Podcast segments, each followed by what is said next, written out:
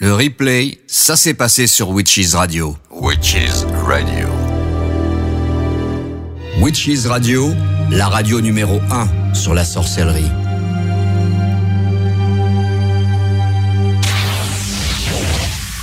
Univers de la magie, mystère, la sorcellerie, paranormal.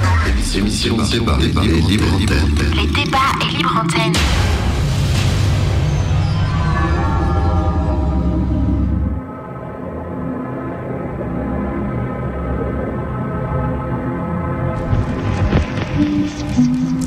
Eh bien, bien le bonjour mes amis de Witches Radio. Il est 21h passé de 2 minutes et on retrouve toute l'équipe des débats libre antenne en live dans une, émission euh, très spéciale aujourd'hui parce que on va y parler donc des enquêtes paranormales. D'abord, euh, on va peut-être commencer donc par euh, un petit tour de table. hein. Il y a une nouvelle venue dans notre équipe, une nouvelle recrue aussi, euh, qui on aura l'occasion donc de, de lui laisser la parole. Mais avant tout, euh, bonjour Ilia Rose. On retrouve donc les habitués à l'émission. Comment vas-tu Rose Est-ce que c'est la forme ce soir Et quoi de neuf? Bonsoir Mandala. Oui, je vais bien, ça va. C'est le week-end qui est, qui est là, donc tout va bien. On a passé une bonne semaine? Tout- Oui, ça va. Tout a bien été. Aujourd'hui, donc, euh, ça va être une émission spéciale paranormale avec euh, quand même un invité de marque, hein, on- voilà, quel- quel- quelqu'un de très connu sur Internet. On vous en dit pas plus, il va se présenter lui-même d'ici quelques instants. Et alors, euh, Yaros, on a une nouvelle euh, recrue dans, qui, a, qui a répondu donc à notre appel, qui a rejoint donc l'équipe des débats libre antenne. Une nouvelle recrue, La mais famille s'agrandit. voilà, mais une petite habituée quand même, parce qu'elle avait déjà venu animer avec nous à l'époque de Radio Arcadie. euh, elle avait déjà participé à des débats libre antenne en tant qu'invitée. Hein. Maintenant, elle est de l'autre côté de la, de la barrière. Elle a rejoint l'équipe en tant qu'animatrice. Bonjour Stéphanie. Si tu as envie de dire quelques mots pour te présenter, vas-y, donc tu as la parole. Et oui, bonsoir à tous. Euh, c'est Stéphanie Aliénor. Bah, je suis super contente d'être euh, d'être là. Voilà, c'est euh, l'année qui commence bien, hein, avec euh, un nouveau petit projet. euh, c'est super. Voilà. Et, et sinon, pour dire parler un petit peu de ton parcours, Stéphanie, tu es spécialiste dans quoi? Enfin, qu'est-ce qui te passionne surtout dans le domaine de l'ésotérisme, du paranormal et de la magie? Euh, moi, je suis plus quand même dans le milieu du chamanisme. Euh, voilà, je, cherche, je cherche et je trouve euh, pas mal de choses euh, qui, correspondent à la Wicca éclectique. Il y a pas mal de choses, mais surtout le, chamanisme ancestral. Voilà, avec différentes traditions, mais avec quand même une base de, de traditions celtes. Voilà, Ah. Essayer de retrouver la- les, les traditions, les traditions celtes, la roue de l'année, euh, tous les sabbats euh, tels qu'ils sont fêtés euh, en Wicca, par exemple. De toute façon, si les Voilà. auditeurs veulent apprendre à mieux te connaître, il y a aussi un podcast euh, encore d'une ancienne émission à laquelle tu as participé, qui était donc le chamanisme de la sorcière, qui est sur euh, Arcadie TV. Donc euh, voilà, pour ceux qui veulent en savoir un petit peu plus euh, à ton sujet, mais on aura l'occasion encore de te retrouver donc euh, régulièrement dans, dans les émissions débat libre antenne et aussi donc dans, dans la nuit des magiciens, mais ça on en reparlera donc euh, la semaine prochaine. Et alors, euh, avant de présenter donc euh, l'invité, je tiens à signaler aux auditeurs si vous voulez nous écrire par rapport donc au thème de l'émission, nous écrire ou bien de nous donner quelques témoignages ou même nous téléphoner. On va, euh, je vais ouvrir la ligne téléphonique aussi. Voilà, je sais bien qu'ils sont un petit peu euh, euh, timides les auditeurs, mais je vais quand même allumer la ligne téléphonique au cas où certains auditeurs ont envie vraiment de discuter donc avec notre invité. Mais sinon, donc je vous rappelle que le thème de l'émission ce sont les enquêtes paranormales et donc si vous voulez nous contacter pour nous poser des questions à l'invité ou même pour faire des petits témoignages, d'abord l'adresse mail habituelle c'est mandala@witchisradio.fr donc mandala@witchisradio.fr il y a également mandala@wicaradio.net ça revient au même donc le mandala@wicaradio.net et puis euh, si vous voulez écrire à Eliaros ben c'est facile à retenir aussi c'est Eliaros donc wicaradio.net donc euh, Eliaros et donc on va présenter donc euh, l'invité. Il a une page Facebook euh, euh, qui tourne pas mal. Il a déjà écrit de nombreux livres sur le sujet et en plus il possède une chaîne YouTube. Mais je pense qu'il sera mieux placé que moi pour parler de lui-même. C'est Braji euh, Belovac qui est venu, qui nous a fait l'honneur de nous rejoindre donc dans cette émission. Donc bonjour Braji, bienvenue à toi et vraiment content donc de pouvoir traiter d'un sujet qui n'a encore jamais été traité donc sur Witches Radio. Ben, très honoré de, de participer à l'émission. Bonjour à tous, Stéphanie, Elia Rose, Mondala. Bonsoir, Brigitte. Voilà. Euh, Alors j'entendais effectivement euh, très connu. Je ne sais pas si je suis très connu. On va Oh, dire quand même. Mmh. effectivement, euh, voilà, je, je, je, je, je, je fais connaître plutôt mon travail.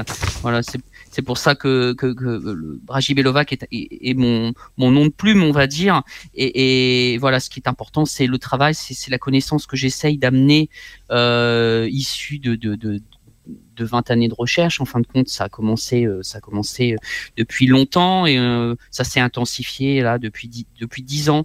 Donc effectivement, on va parler, euh, comme tu le disais très justement, Mandala, de- d'enquête paranormale, mais peut-être pas euh, avec euh, l'angle que, que, que s'attendent à avoir les, les auditeurs. Et ça, ça va être, ça va être intéressant. Tout à fait. Ben, si tu veux, tu peux parler un petit peu de ton parcours. Je, comment tu as, as commencé à t'intéresser justement d'abord aux phénomènes paranormaux et puis à d'autres phénomènes aussi, ce que j'ai vu que tu, tu, tu, tu, tu vas dans beaucoup de sujets pas- qui, ont souvent été des, des, des sujets à polémique où chacun avait son opinion bien, bien ancrée en soi, tout ça. Et tu as été quand même, tu as fait une enquête, enfin, des recherches assez euh, en profondeur. Tu as écrit beaucoup de livres aussi.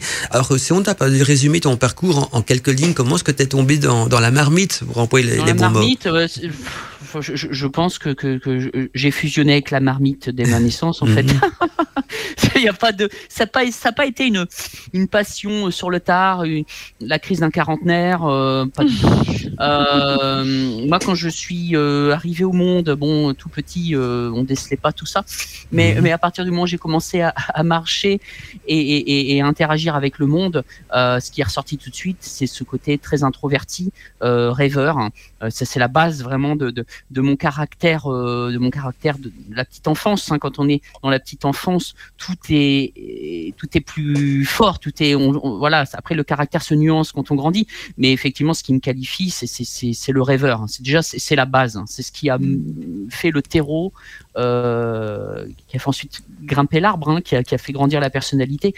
Euh, donc depuis tout petit, très rêveur dans un monde euh, intérieur très riche. hein.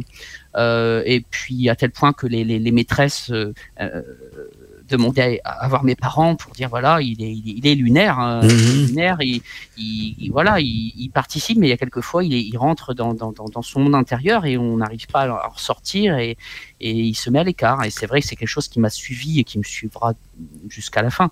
Euh, mais qui se nuance avec euh, voilà avec le, la- le, fait de côtoyer, de côtoyer du monde, d'être dans une société, voilà, le, caractère, c'est, on, essaie de camoufler ce que l'on est, mais au fond de soi, on reste, en tout cas moi, le grand rêveur le grand idéaliste que je suis.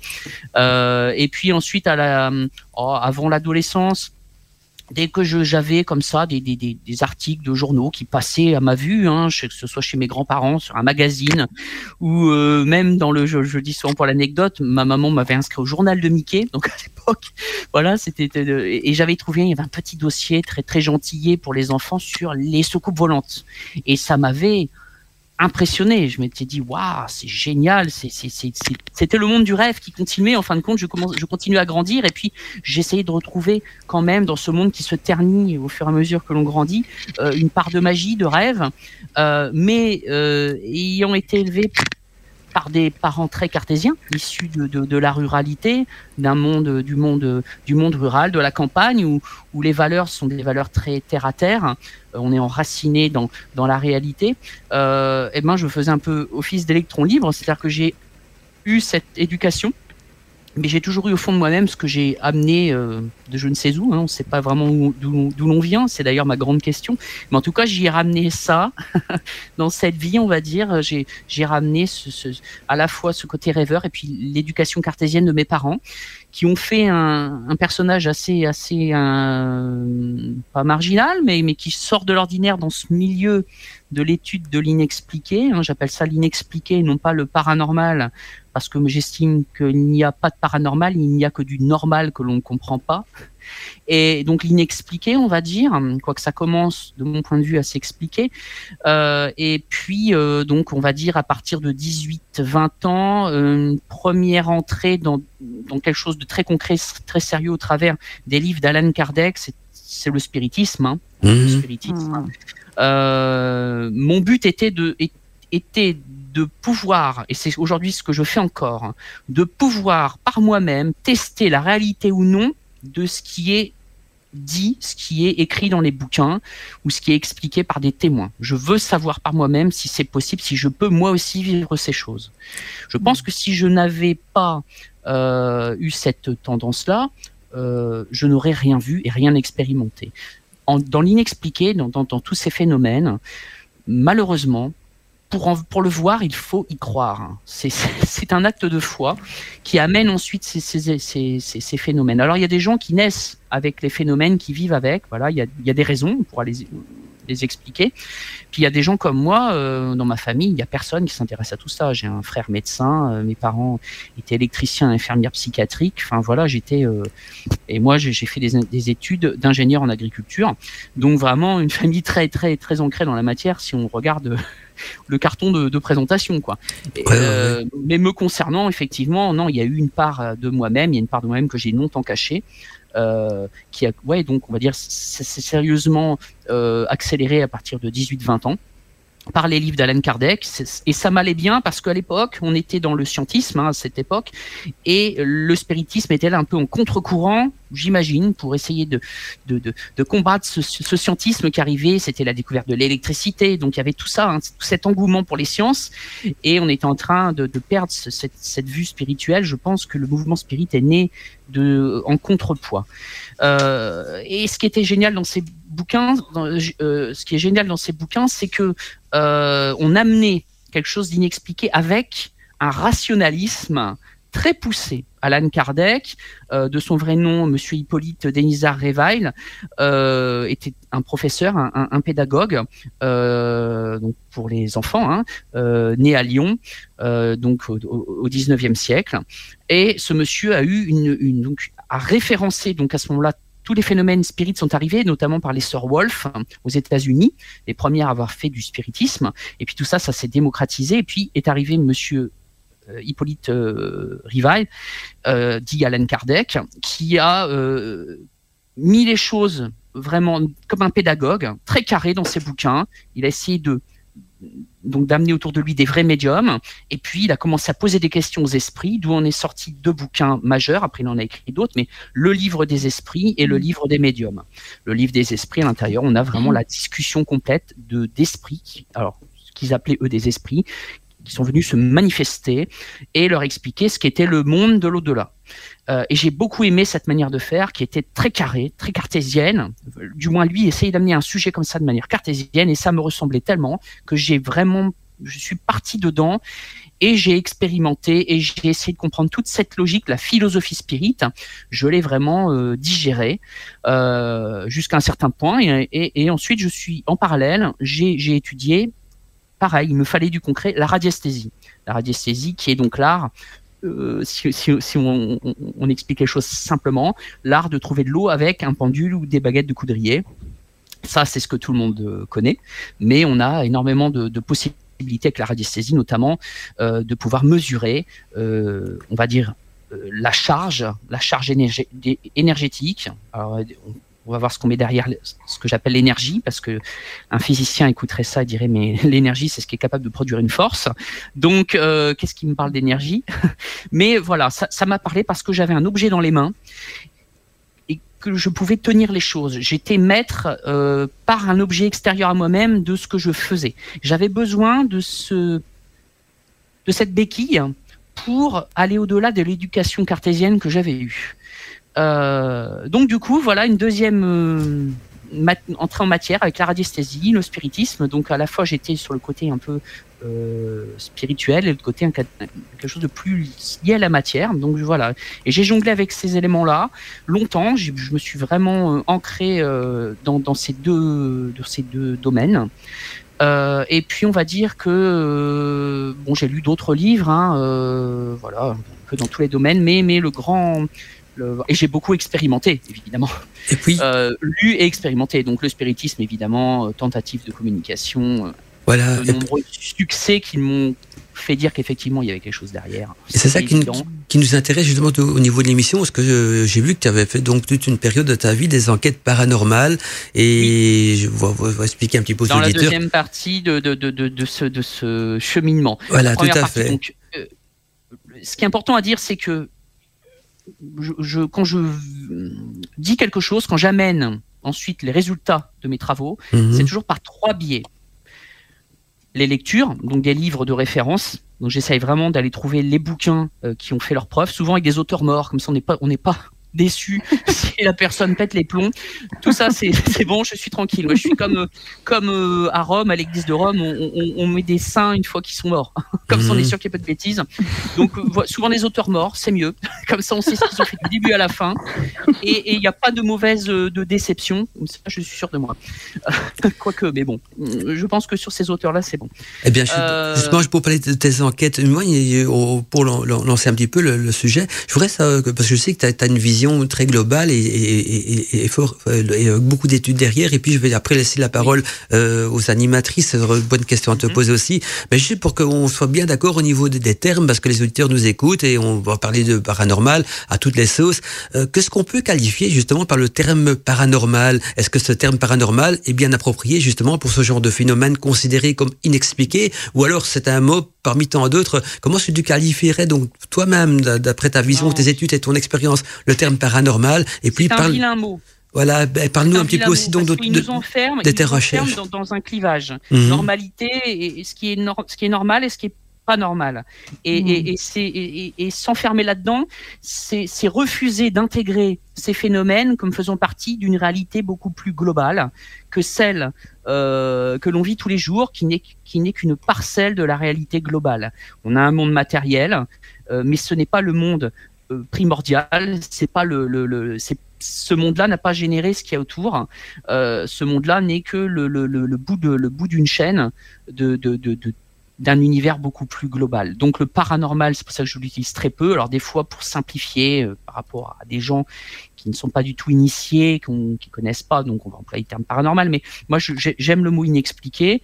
Euh, quand je parle de, toutes les consciences qui gravitent autour de nous invisibles, je parle de facteurs exogènes, euh, ce qui me permet de garder l'universalité des potentiels, de se dire voilà c'est un facteur exogène. Parce que commencer à y mettre un nom, c'est le limiter dans ce qu'il est. Donc c'est pour ça que le terme paranormal ne me convient pas trop. Je l'utilise pour, Mhm. pour parler avec les gens, pour s'entendre sur les choses, mais non. Euh, oui, et donc tu me parlais des enquêtes paranormales, de- des enquêtes inexpliquées que, que j'ai réalisées. Euh, donc théorie par les bouquins, pratique par moi-même. Ce que j'avance, je l'ai expérimenté. Sinon, je ne, parlerai pas avec certitude.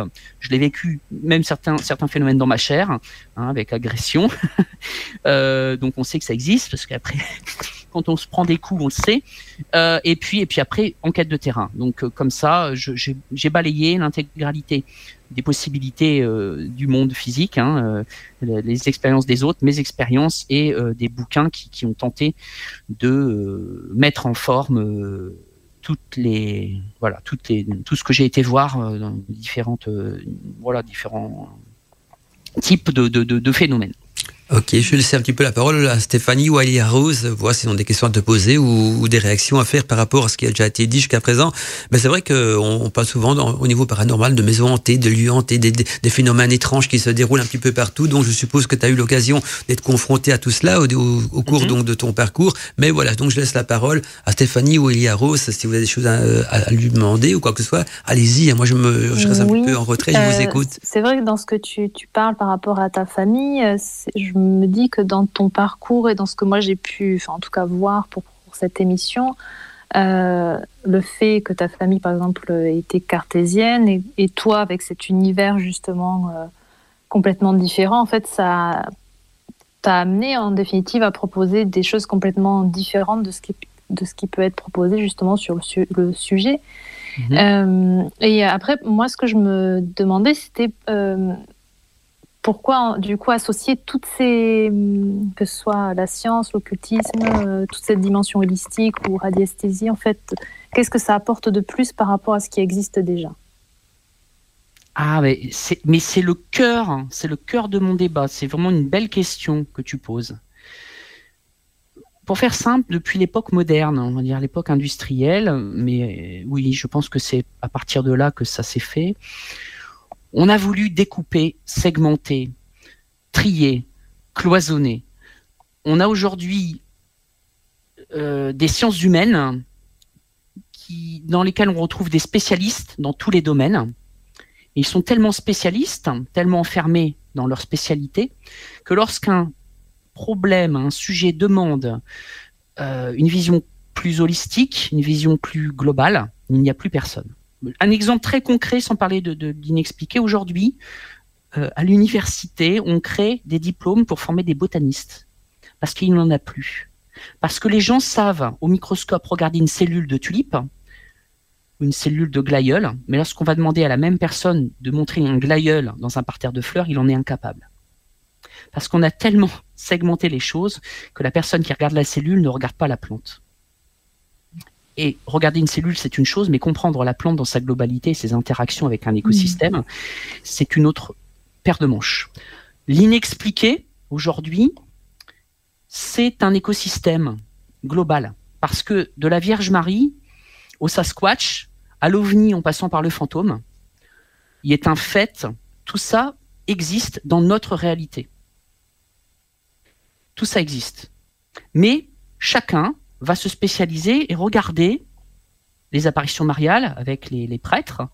On va regarder le Sasquatch, il y a des cryptozoologues avec une vision très biologique des choses, les ufologues avec une vision très scientifique avec la vie sur d'autres planètes, quoique ça commence à bouger au niveau ufologique. D'ailleurs, je vais être invité à OVNI Paris bientôt pour expliquer ma vision du lien entre potentiellement entre le Sasquatch et les soucoupes volantes. Ça paraît fou de dire ça, hein, mais il y a un lien.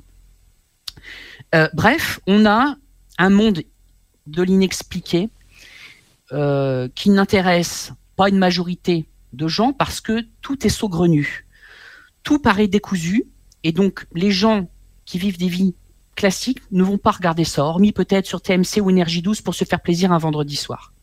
Mais hormis, hormis ça, oui, oui, ça fait sourire, mais c'est la réalité. Hein. Mais hormis ça, tout le monde s'en fout. Tout le monde s'en fout. Hmm. Sauf 2 à 3% de personnes que je rencontre sur Facebook, différents groupes. Et sur ces 1 à 2, 1 à 2 on a 1,5%, 1,75% de gens qui sont dans la croyance, qui sont spécialisés dans les fantômes, spécialisés dans les soucoupes volantes. D'ailleurs, ceux des soucoupes volantes se moquent de ceux qui croient aux fantômes. Ceux des fantômes se moquent de ceux qui, parlent des extraterrestres, ou du moins, euh, voilà, il n'y a, pas de.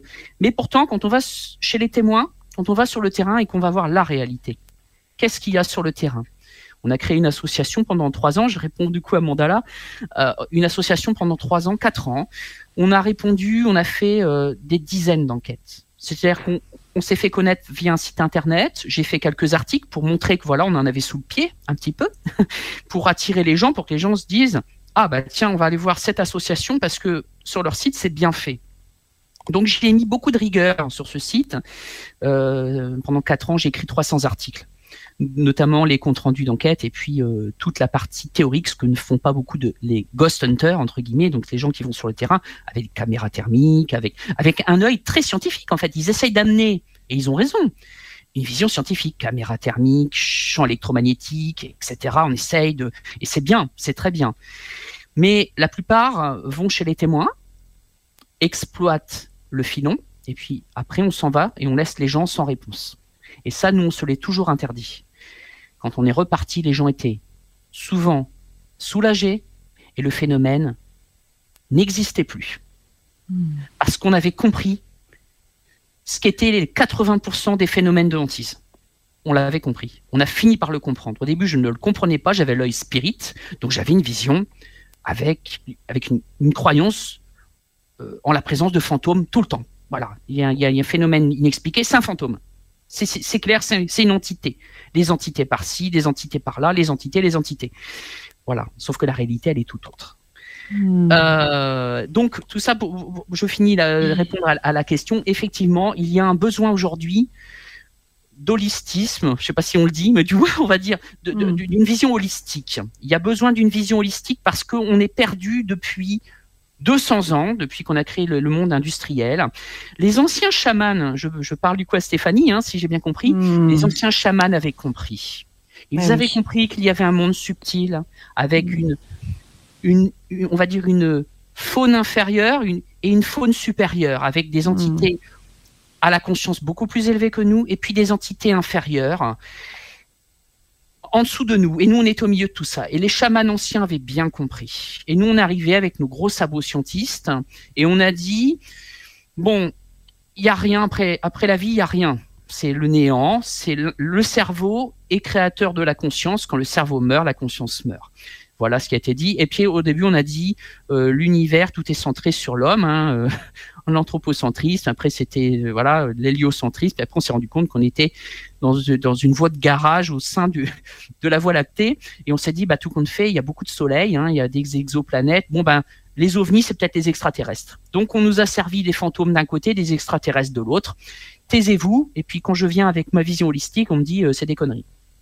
Et on Mm. balaye mes 20 ans d'expérience de terrain. Les gens qui ont bien voulu, qui ont eu la gentillesse de se dévoiler, dévoiler leur vie quotidienne, de donner beaucoup d'eux-mêmes auprès de nous. Et voilà, on crache sur tout ça, sur tous ces gens.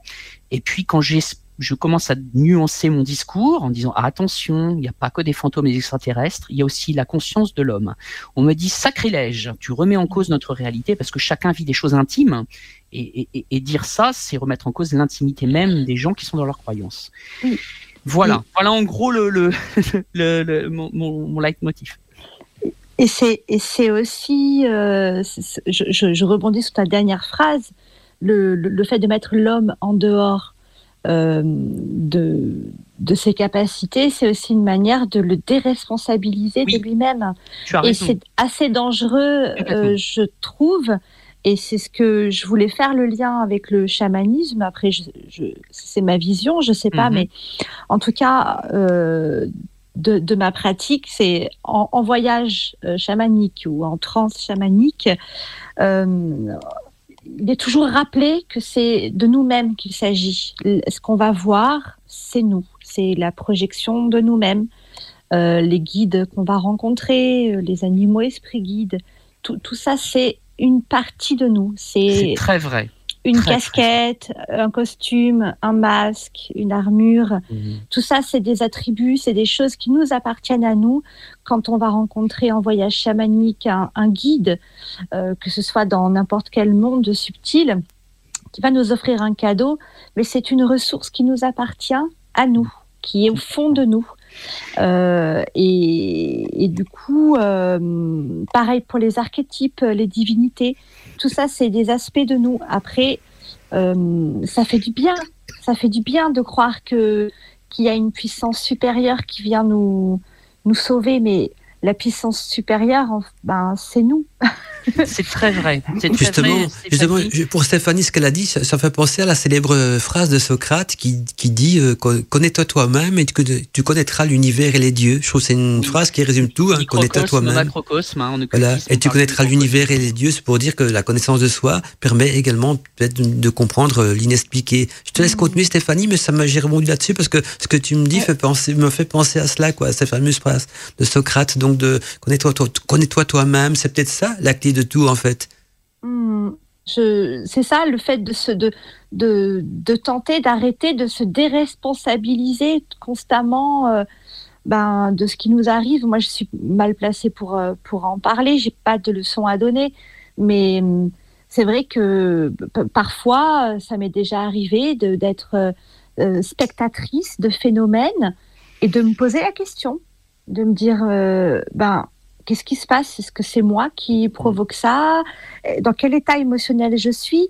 Euh, J'ai noté ta phrase, euh, Bragui, où tu dis La matrice et la lumière se plient aux créations mentales de témoins en crise émotionnelle. Oui, L'émotion est l'allume-feu.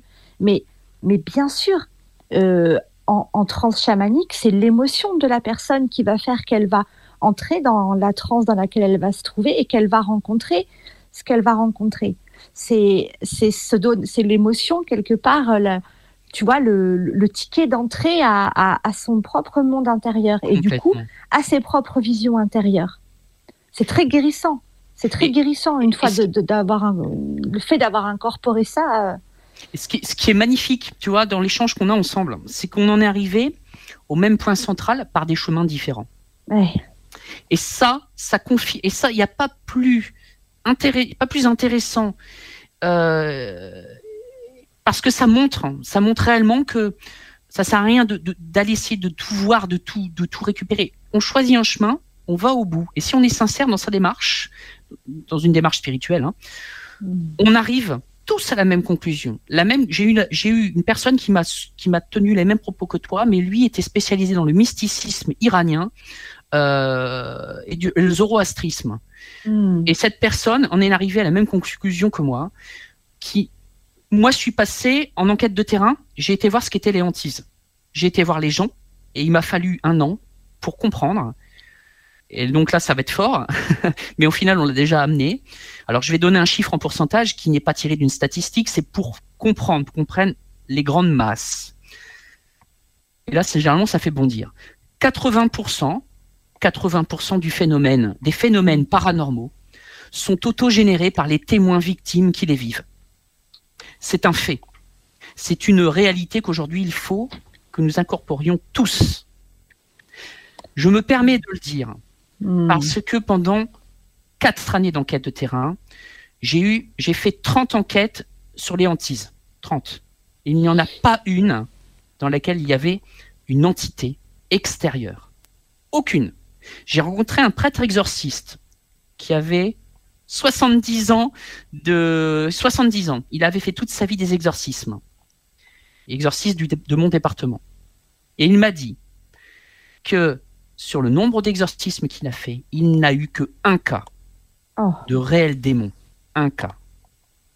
Et c'est d'ailleurs ce ce cette personne qui m'a fait comprendre ce qu'on vivait en enquête de terrain. C'est l'une des personnes. Après moi-même, j'ai généré une hantise. J'en ai généré une, j'en ai vécu une de l'intérieur. C'est pour ça que je me permets aussi de tenir ces propos. Pardon, est-ce que tu peux définir le. Tu peux nous faire la définition, nous donner la définition de hantise?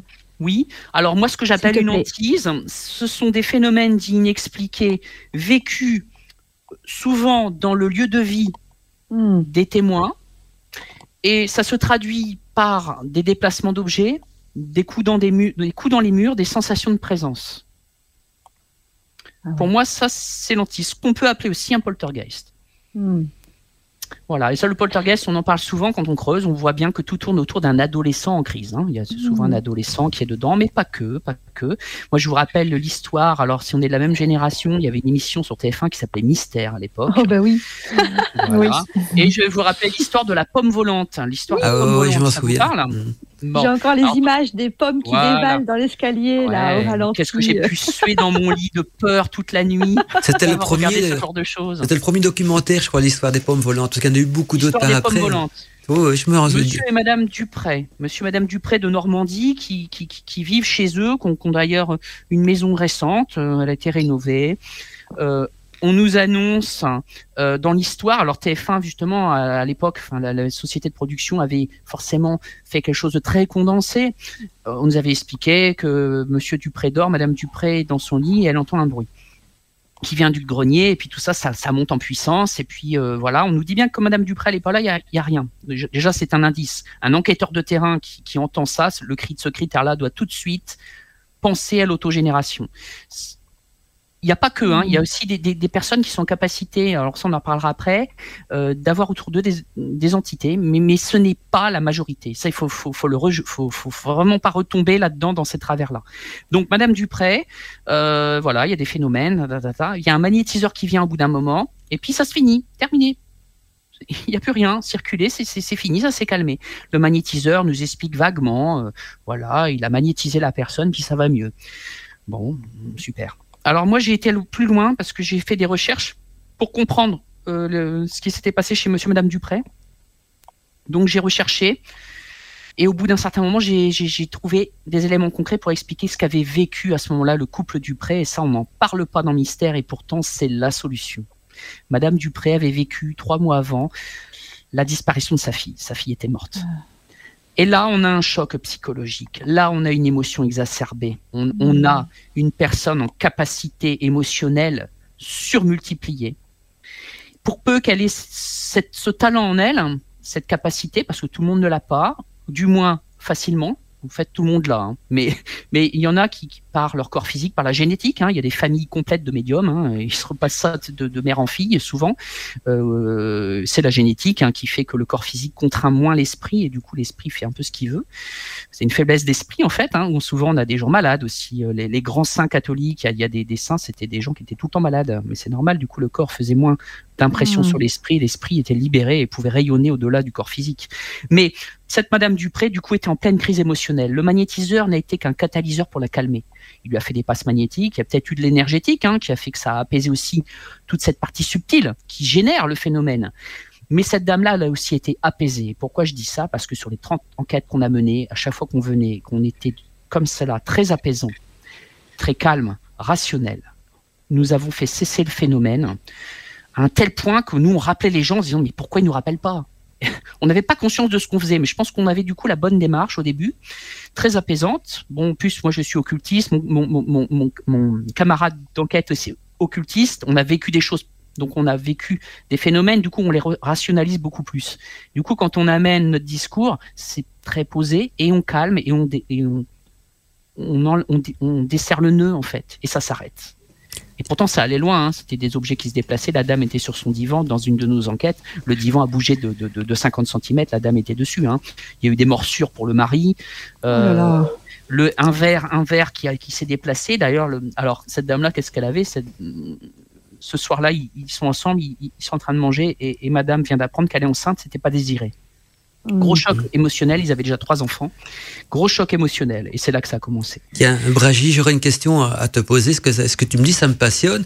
Euh, euh on, va, on va dire donc euh, c'est le, le, des émotions psychiques, émotionnelles qui vont créer donc des phénomènes inexpliqués, comme déplacer des mmh. objets, faire apparaître des, mmh. des, des Dans 80% des cas, hein, je ne rejette pas les 20% restants. Ah non, non, non, hein. mais je suis tout, à fait hein. d'accord avec toi. Mais, mais ça, ça, se fait d'une manière incontrôlable. Alors, ça veut dire que l'être humain possède quand même ce pouvoir de pouvoir déplacer des objets, de pouvoir faire apparaître des choses, des brûlures. Alors si cette, si cette faculté, parce qu'on peut voir ça comme une faculté, deviendrait contrôlable, ça permettrait à l'être humain de, de, de, faire quoi? Est-ce que c'est est -ce c'est un don qu'on a, qu'on a perdu avec le temps ou qu'on détourne dans, les, dans les émotions C'est la mentalité, c'est hmm. la culture, c'est la hmm. culture. Hein. Donc le mental peut faire énormément de choses. Alors si maintenant euh, le, le, mental, je dis tiens, je voudrais que cet objet se déplace de gauche à droite, si on arriverait à contrôler ça, on pourrait le faire peut-être sans devoir subir des traumatismes on pourrait peut-être un jour contrôler ça, je sais pas. Le problème, c'est le mental. Le mhm. mental, il découpe tout. Il, il, découpe tout en 12, en 12, en, en 25. Mhm. Il essaie d'analyser de, le mental. Il fait son taf. Hein. oui, oui, tout à fait. Et, quand on mentalise trop, en fait, on coupe tout. Ah oui. Mhm. On éteint. Ce qu'il faut, c'est un mental vide, enfin un mental avec une idée une idée. Bah, après, je ne laisserai pas Stéphanie parce que quand elle part euh, oui, oui, tout à fait. des expériences chamaniques, je pense qu'elle a bien mhm. compris le mécanisme. Il faut un, émotion, un émotionnel mhm. aussi plat qu'un lac euh, dans, dans, un jour sans vent. Mhm. il, faut, il faut que le lac émotionnel soit un miroir. Il faut un mental apaisé. On a enclenché une idée et maintenant, une fois qu'elle est intégrée, on, est, on, fait le vide. Et, et à ce moment-là, le divin descend le, divin descend, le potentiel descend et, ça lance tout. Voilà. c'est un petit peu le principe même. Stéphanie peut-être euh, aller plus loin parce qu'elle est pratique. Ouais, c'est un peu le principe même de la magie. Quoi. La magie aussi, hein, ce sont des facultés qui, sont en nous et qu'on on essaie d'exploiter par l'intermédiaire d'objets, de, concentration, d'émotions aussi, mmh. hein, euh, mais contrôlées. Quoi. Mmh. C'est exactement. J'ai l'impression que que c'est l'émotion qui est au cœur, euh, qui est au cœur du, du tout. Euh, euh, si c'est comme dans la vie de, de tous les jours, quelqu'un qui va avoir du mal à maîtriser ses émotions, il va avoir des, des, des, des comportements euh, ben, qui vont être débordants, euh, qui, qui, qui, vont être épuisants, qui vont, euh qui, il va peut-être avoir des gestes aussi euh, déplacés, enfin des mots déplacés, donc ça crée un déséquilibre. Et du coup, là, c'est la même chose en quelque sorte. Si, si, si les, voilà, si l'émotion, la, la, la, la, personne est en deuil, elle a l'émotion qui est, qui est, voilà, c'est désastreux pour elle. C'est euh, si, voilà, il lui faut de l'aide, il lui faut clairement de l'aide. Il n'y a pas d'aide, qu'est-ce qu'on fait? On fait ce qu'on peut. ça sort comme ça peut. Et, c'est ce que j'appelle le subconscient. En fin de compte, il y a, une, il y a un, une communication qui se fait entre le conscient et une entité qui en fait nous-mêmes, tu le disais très bien tout à l'heure, qui s'appelle le subconscient. Et le subconscient va tenter de répondre à la détresse du conscient à la manière d'un enfant. Le, le, subconscient est un enfant surdoué. Il sait faire les choses du moment où on lui explique qu'il on en a besoin. Alors quand on explique, en fait, c'est le conscient qui, qui mentalise, qui arrive à faire passer au subconscient, et le subconscient va dire, ok, je réponds à ta demande. Par exemple, Madame Dupré a peut-être émis l'hypothèse que sa fille était peut-être encore vivante dans l'au-delà, qu'il y a peut-être des fantômes. Mais que fait le subconscient? Bah, C'est une porte ouverte pour lui. Crise émotionnelle, eh ben, il, va, il va lui prouver qu'effectivement elle a raison. Et c'est parti. C'est une hypothèse, hein, mais ça me vient comme ça. Mhm. Donc euh, en même temps, les, personnes qui font parfois des séances de Ouija, elles communiquent avec, elles, avec leur subconscient, avec une partie d'eux-mêmes en tout Attention. cas. Attention, là, là on, peut, on peut basculer sur les 20% restants. Ah, d'accord. Là, on, tombe dans les 20%. Attention. Tout à fait. Donc tu, tu nies pas quand même qu'il existe quand même des phénomènes qui pourraient nous. Ah oui, d'accord. Bien sûr que non. Enfin, moi, j'ai eu j'ai eu l'occasion d'avoir une entité au pied de mon lit, me réveiller à 3 ah, du matin avec un mhm. truc de 2 mètres de haut tout blanc qui me fixait. Alors j'avais une forme, une silhouette humaine. Puis quand je me suis réveillé en pleine nuit, euh, elle a glissé, elle est passée par le mur. Enfin, je veux dire, là, c'était pas mon subconscient. Hein. J'étais réveillé, j'étais même réveillé en sursaut euh, parce que j'ai senti la présence, j'ai senti qu'il y avait un truc, quoi. Et voilà. Donc, euh, évidemment que, non, je ne le rejette pas. Puis, j'ai fait mhm. beaucoup d'enquêtes de, terrain en ufologie aussi sur, sur, les personnes témoins de phénomènes d'ovnis. Euh, là, on n'est pas. alors, il y, a, il peut avoir des phénomènes de, création d'ovnis. Enfin, de, ça existe. Je donnerai un exemple tout à l'heure. Une personne qui les autogénère. J'en ai rencontré une. C'était assez perturbant, mais ça existe. Comme quoi, on est vraiment auto-créateur. On peut faire ce qu'on veut. Hein. Mais, en même temps, avec l'énergie euh, autour de nous, on peut créer tellement de choses. C'est énorme. C'est énorme. Et en plus, si on sait comment s'y prendre, alors ce monsieur-là, c'était un monsieur Jourdain qui faisait de la prose sans le savoir. C'était un occultiste de la magie. de l'occultisme sans le savoir. C'était assez impressionnant d'ailleurs. Il le savait pas. Mais, euh, mais voilà, euh, du coup, euh, on est d'accord. Le levier émotionnel, mais, mais en occultisme, alors le chamanisme, j'imagine que du coup on l'explique, on le dit comme ça, on explique, mais en occultisme, on nous le dit aussi. On ah nous le dit aussi. Vous voulez générer une projection psychique vers quelqu'un, alors que ce soit propre ou, crade, hein, c'est-à-dire un maléfice ou, une bénédiction, c'est comme une prière, hein. vous, la mentalisez. L'émotionnel, souvent la haine, ça marche bien. C'est pour ça que les, les, vilains sorciers y arrivent bien, parce que la haine, c'est un formidable moteur. Alors je dis ça, c'est du second degré, hein. Oui. Mais c'est un formidable moteur. Donc donc ça marche bien, hein, ça passe bien. Euh, l'amour, c'est plus compliqué parce qu'il faut apprendre à s'aimer soi, puis ensuite à aimer les autres. Donc euh, l'amour, la prière, c'est beaucoup plus compliqué. C'est un peu comme chez les Jedi, le côté obscur est beaucoup plus simple que le côté lumineux. Mais euh, mais voilà. Donc du coup, tout ça en occultisme, on nous le dit. En chamanisme, j'entends qu'on nous le dit aussi. En sorcellerie également, on dit dans la pratique d'un rituel pour qu'il fonctionne, il faut y mettre de l'émotion, sinon ça ça sert strictement rien, quoi. C'est le moteur. C'est le moteur. C'est les chevaux qui tirent la calèche. Hein. Voilà. Mais ce qui est bien, c'est une fois, à partir du moment qu'on en, est conscient, on peut en faire un bon usage aussi. Il ne faut pas toujours que ce soit du côté négatif en disant c'est un traumatisme qui a enclenché ça. Si on arrive à gérer ça d'une manière euh, positive, ça peut euh, donner ah un petit plus à notre vie aussi. Hein. On peut. Ah, mais le Padre Pio ou le maître Philippe de Lyon, qui étaient des grands mystiques, guérissaient à tour de bras comme ça. Tout à hein. fait, c'est ça que je pensais justement à la, guérison hein. et, l'amour inconditionnel. Exactement. Bien sûr, c'est le but de l'incarnation ici-bas, hein, l'amour. Hein. Au fait, c'est un petit peu que flonflon, hein. retrouver notre divinité qui, qui, sommeille en nous, quoi, notre partie divine, qui, qui, crée ce côté émotionnel et positif. on a notre côté obscur et notre côté euh, lumineux. Et au fait, euh, le côté obscur a toujours tendance à être plus dans l'émotion parce que ça nous fait souffrir, mais on pourrait très bien être dans l'émotion du côté lumineux, dans un, dans un amour inconditionnel, un amour euh, universel, par exemple, qui est une émotion aussi, si on veut ce qui se passe à Lourdes ou dans des lieux comme mhm. ça où tout le monde vient prier avec une certaine forme d'amour, hein, euh, ça crée en occultisme ce qu'on appelle un égrégore, mhm, exactement. un cloud de prière, un cloud. Et puis il y a des jours, il y a sûrement de, meilleures batteries. il y a certains, certains, certains euh, croyants qui sont meilleurs. Ça crée un cloud plus puissant, puis on a des guérisons. Exactement. Et, donc ça, on s'auto-guérit en fait hein, dans, ces lieux-là. Hein. Et ça, c'est le côté positif de ce qu'on pourrait qualifier donc de phénomène inexpliqué qui peut devenir gérable parce que dans la magie, c'est ce qu'on apprend un petit peu, c'est à gérer ce genre d'émotions et les rendre positifs. Parce que c'est vrai qu'il y, a les sorciers sombres qui vont mettre de, la haine ou quoi que ce soit dans le rituel, mais il y a quand même des actes de magie qui sont beaucoup plus positifs. Et je pense justement à un acte de guérison qui, qui si l'intention y est, la volonté, l'amour et l'émotion, ça peut porter ses fruits, je pense. C'est ça c'est ça. L'occultiste, L'occultiste euh, va de fait, fait un cheminement de l'extérieur, c'est-à-dire qu'il voit ce qui se passe autour et ensuite son cheminement va vers le cœur, vers l'intérieur. Le mystique, c'est l'inverse. Il est dans le cœur et ensuite il faut qu'il comprenne l'environnement extérieur. C'est deux chemins différents, mais au final pour faire la même chose. Mhm. Voilà, le Mhm. chaman, je pense qu'il voilà, il se situe entre l'occultiste et le mystique. Hein, je pense qu'il est entre les deux. Hein. Il est entre, il est toujours euh, entre entre deux, Ouais. de toute façon.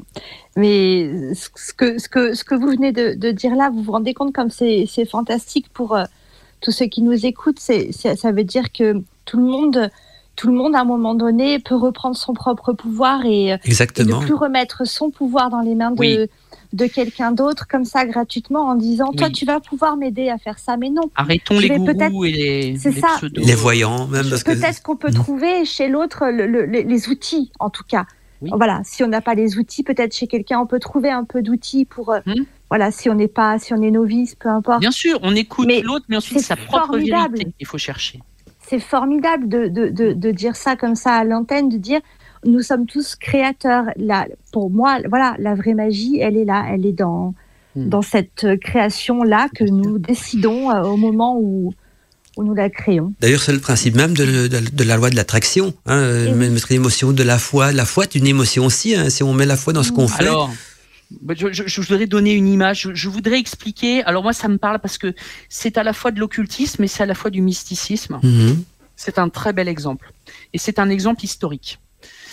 Euh, alors je suis, je suis dans l'analyse depuis très longtemps des apparitions mariales pour comprendre ce qu'est cette entité. Euh, je l'ai comprise à un tel point qu'aujourd'hui, euh, quand je parle d'elle, j'en pleure. c'est, c'est, c'est, c'est, c'est moi qui étais un occultiste froid, un, un, un, un chirurgien de, de, de l'inexpliqué.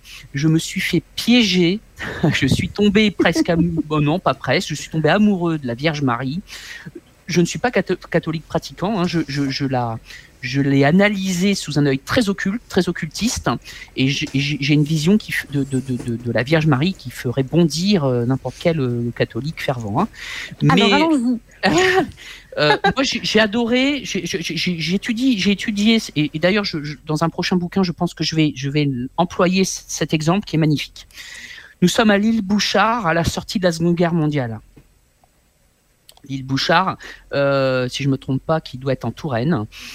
Euh, on a euh, l'île Bouchard dans ce, village des gens très pieux. Ça a été évangélisé par un saint qui a, dont j'ai oublié le nom, mais qui a réussi à amener une foi dans ce petit milieu qui a perduré jusqu'à nos jours.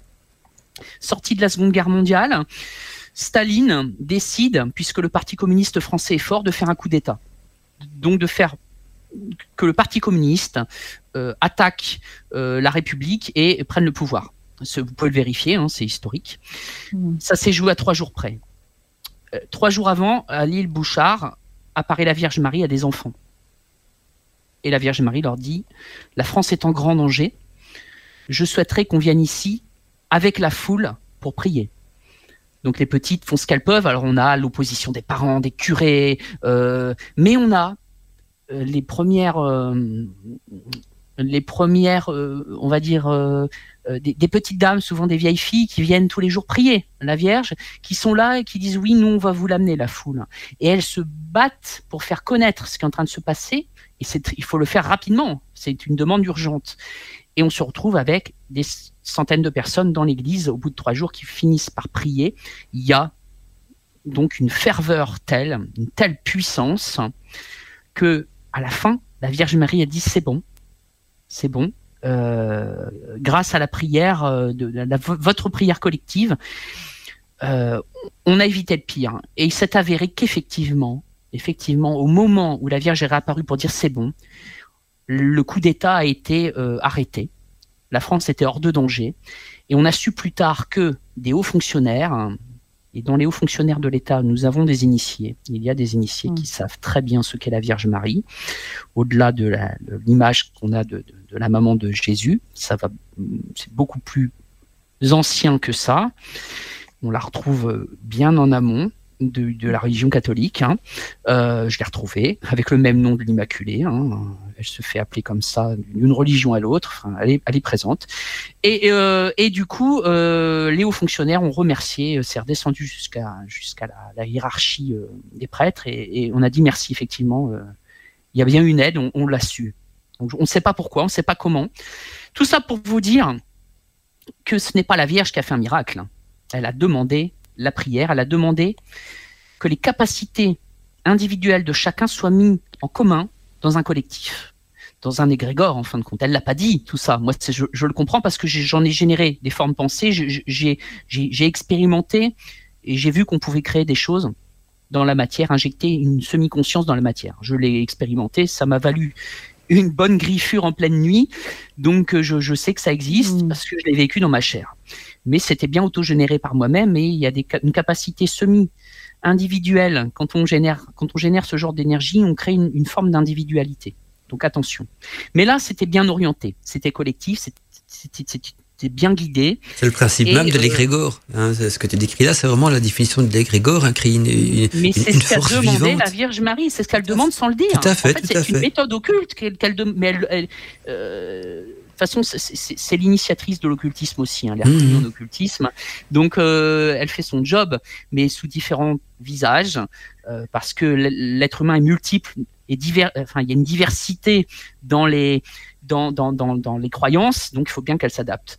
Euh, donc je suis très carré hein, quand je dis ça, c'est très droit, c'est très net parce que je l'ai tellement digéré qu'aujourd'hui j'en fais un discours très très carré. C'est pour ça que je peux peut-être choquer. Ah non, moi, moi je suis partant. Par contre, mais- Ibrahim, maintenant que tu Non, parles ça de- fait, c'est- on dirait le discours d'un initié même. Voilà, exactement. Hmm. Moi j'aime bien, mais juste une Mais- question, ça Brigitte, parce que. Je, je n'en suis pas un, mais ça me touche. Brigitte, tu, tu m'as dit un truc qui qui m'interpelle beaucoup et qui est très intéressant. Tu peux, quand tu parles de la Vierge Marie, tu disais qu'elle est en- donc à la région catholique. Oui, Est-ce qu'on peut clairement. faire un parallèle ou, ou- ou trouver des, des points en commun Plutôt, j'ai des points en commun entre le féminin sacré qu'on trouve dans le paganisme, euh, donc complètement. et, et- et la Vierge. Marie, donc qui est une- parce que dans les brumes d'Avalon, on voit à la fin de ce, de ce fameux film que au fait, le, le- ce qu'on appelle le féminin sacré, euh, la, la grande déesse, euh, qui La était reconnue chez, blanche, voilà, chez les- chez les- dans le paganisme, et- le, le- culte survit à travers justement Marie, euh, Marie, sans vouloir choquer bien sûr les catholiques ou quoi que ce soit, mais donc euh, Mais il n'y a, pas de- retrouve. il y a pas de choc, elle est, elle est très droite. Quand elle tient son discours, qu'elle demande à être co-rédemptrice, quand elle, elle dit Je suis l'Immaculée Conception, Mhm. je suis la mère de Jésus, mais bien sûr, elle est, de toute façon, elle est la mère de tout le monde. Donc, bien sûr que c'est la mère de Jésus. La mère Jésus, universelle. c'était un initié, Voilà. c'était un grand initié essénien, mais, mais évidemment que c'était sa mère, puisque c'est notre mère à tous. Mhm, exactement. Donc c'est sa mère, c'est évident, né de ses entrailles, dans la prière on le dit, hein, euh, et Jésus, le fruit de tes entrailles est béni.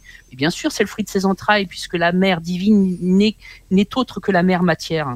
Elle est la matrice dans Mm. laquelle on fait l'expérience. Dans laquelle on, on, on, inj- on, in- on injecte quoi que ça peut être euh, un, feu, une conscience euh, ou quoi que ce soit. Et donc on sûr. peut revoir Ça ça comme permet le- à nous de, de rentrer dans un corps pour Voilà. l'expérience de l'espace-temps, en fait. la mère universelle qui, qui, qui, qui- fait qui n'a pas vraiment de, de, de forme spécifique parce que tout dépend des grégores qu'on va créer et, et de l'idée pour qu'on va. donner un, pour vous donner un nom qui va parler aux catholiques, elle est. Alors beaucoup de gens disent le Saint Esprit vient à elle. Non, elle est le Saint Esprit. Mhm. Elle est le troisième pôle de Dieu manifestant trois personnes. Elle est le pôle Mhm. féminin de Dieu. Si le Père, qui est le. Père volonté, et le Fils, qui est, qui est en fin de compte toute unité de conscience projetée dans la matière, est un Fils. Mhm. Évidemment, euh, Jésus était un fils, comme, comme nous, nous sommes des fils, comme euh, le soleil qui est une conscience dans, dans, dans, dans un astre, et le fils euh, est aussi notre père local. En fin, de- en fin de compte, on a une, une descente en fractale de la notion de père, fils et de Saint-Esprit, des amas galactiques jusqu'- ju- jusqu'à nous, pères de famille et enfants d'un père. On, on, on a une descente fractale. hein, donc je ne sais pas si ça parle la fractale pour vous. Les fractales, c'est un objet géométrique qui se répète de la même forme en lui-même. C'est ça une fractale, comme un chou romanesco si vous voulez. D'accord. C'est ça un fractal. C'est une, une fra- un fractal, une fractale, une fractale. Bref, le romanesco, si ça vous parle, c'est un dessin fractal. hein. Euh, donc voilà, là je balance quelque chose de très, c'est violent, hein, mais, mais, mais, mais moi il m'a fallu euh, trois ans pour comprendre Euh, je suis remonté jusqu'à Ishar, la grande déesse euh, sumérienne, hein, qui s'appelait euh, l'Immaculée, hein, tout simplement. Il n'y a rien de nouveau. Euh, Ishar, Cybèle, Isis, Athéna, Ouais. Artémis. on peut toutes les dépeindre jusqu'à Stella Maris et Marie. Hein. Voilà, autant dire le féminin sacré, c'est plus, facile. Le, le- le- Le féminin, la grande mère. la le- grande le mère, l'eau primordiale, l'eau primordiale Du- même. Du Tout- moment où vous lui donnez un nom, en fait, vous amoindrissez euh, son symbolisme. en Oui, fait. oui, tout à fait. Mais comme il y a plusieurs facettes, Et c'est pour ça qu'Isis, c'est la, la, la déesse aux, euh, aux 10 000 noms, en fait. Elle a, Bien sûr. elle a, elle a une, une, infinie, une infinité de, de, de noms. Et au contraire, elle, quand on s'intéresse un petit peu à son culte, elle encourage aussi euh, à, à ce qu'on lui trouve d'autres noms. Enfin, Exactement. euh, Et là, on Isis est- la grande, Isis la blanche. Enfin, et en plus ce soir, voilà. on est en train de lever son voile, j'ai l'impression, à Isis. Oh. Non, non, c'est. non, non, non, non, non. Je, je pense qu'elle en a encore sous le pied. Ok, euh, oui, elle a oui. on va dire une partie, hein. une partie à un ourlet. On a quand même levé un petit ourlet. ou- Ouais, ouais. Juste comme des elle- petits poussins se lever sous son voile, alors. Mhm. C'est ça, mais elle le demande aujourd'hui. Enfin, c'est pas sacrilège, elle le demande. Les, les, les, les, les fervents catholiques ne le comprennent pas quand elle est apparue aux Pays-Bas et qu'elle dit Je suis la mère de tous les peuples. Mais les curés, ils ont, ils ont écouté la petite la voyante qui a dit ça. Je dis Mais Mhm. qu'est-ce qu'il raconte? Qu'est-ce qu'il raconte? Mais pourquoi elle demande ça?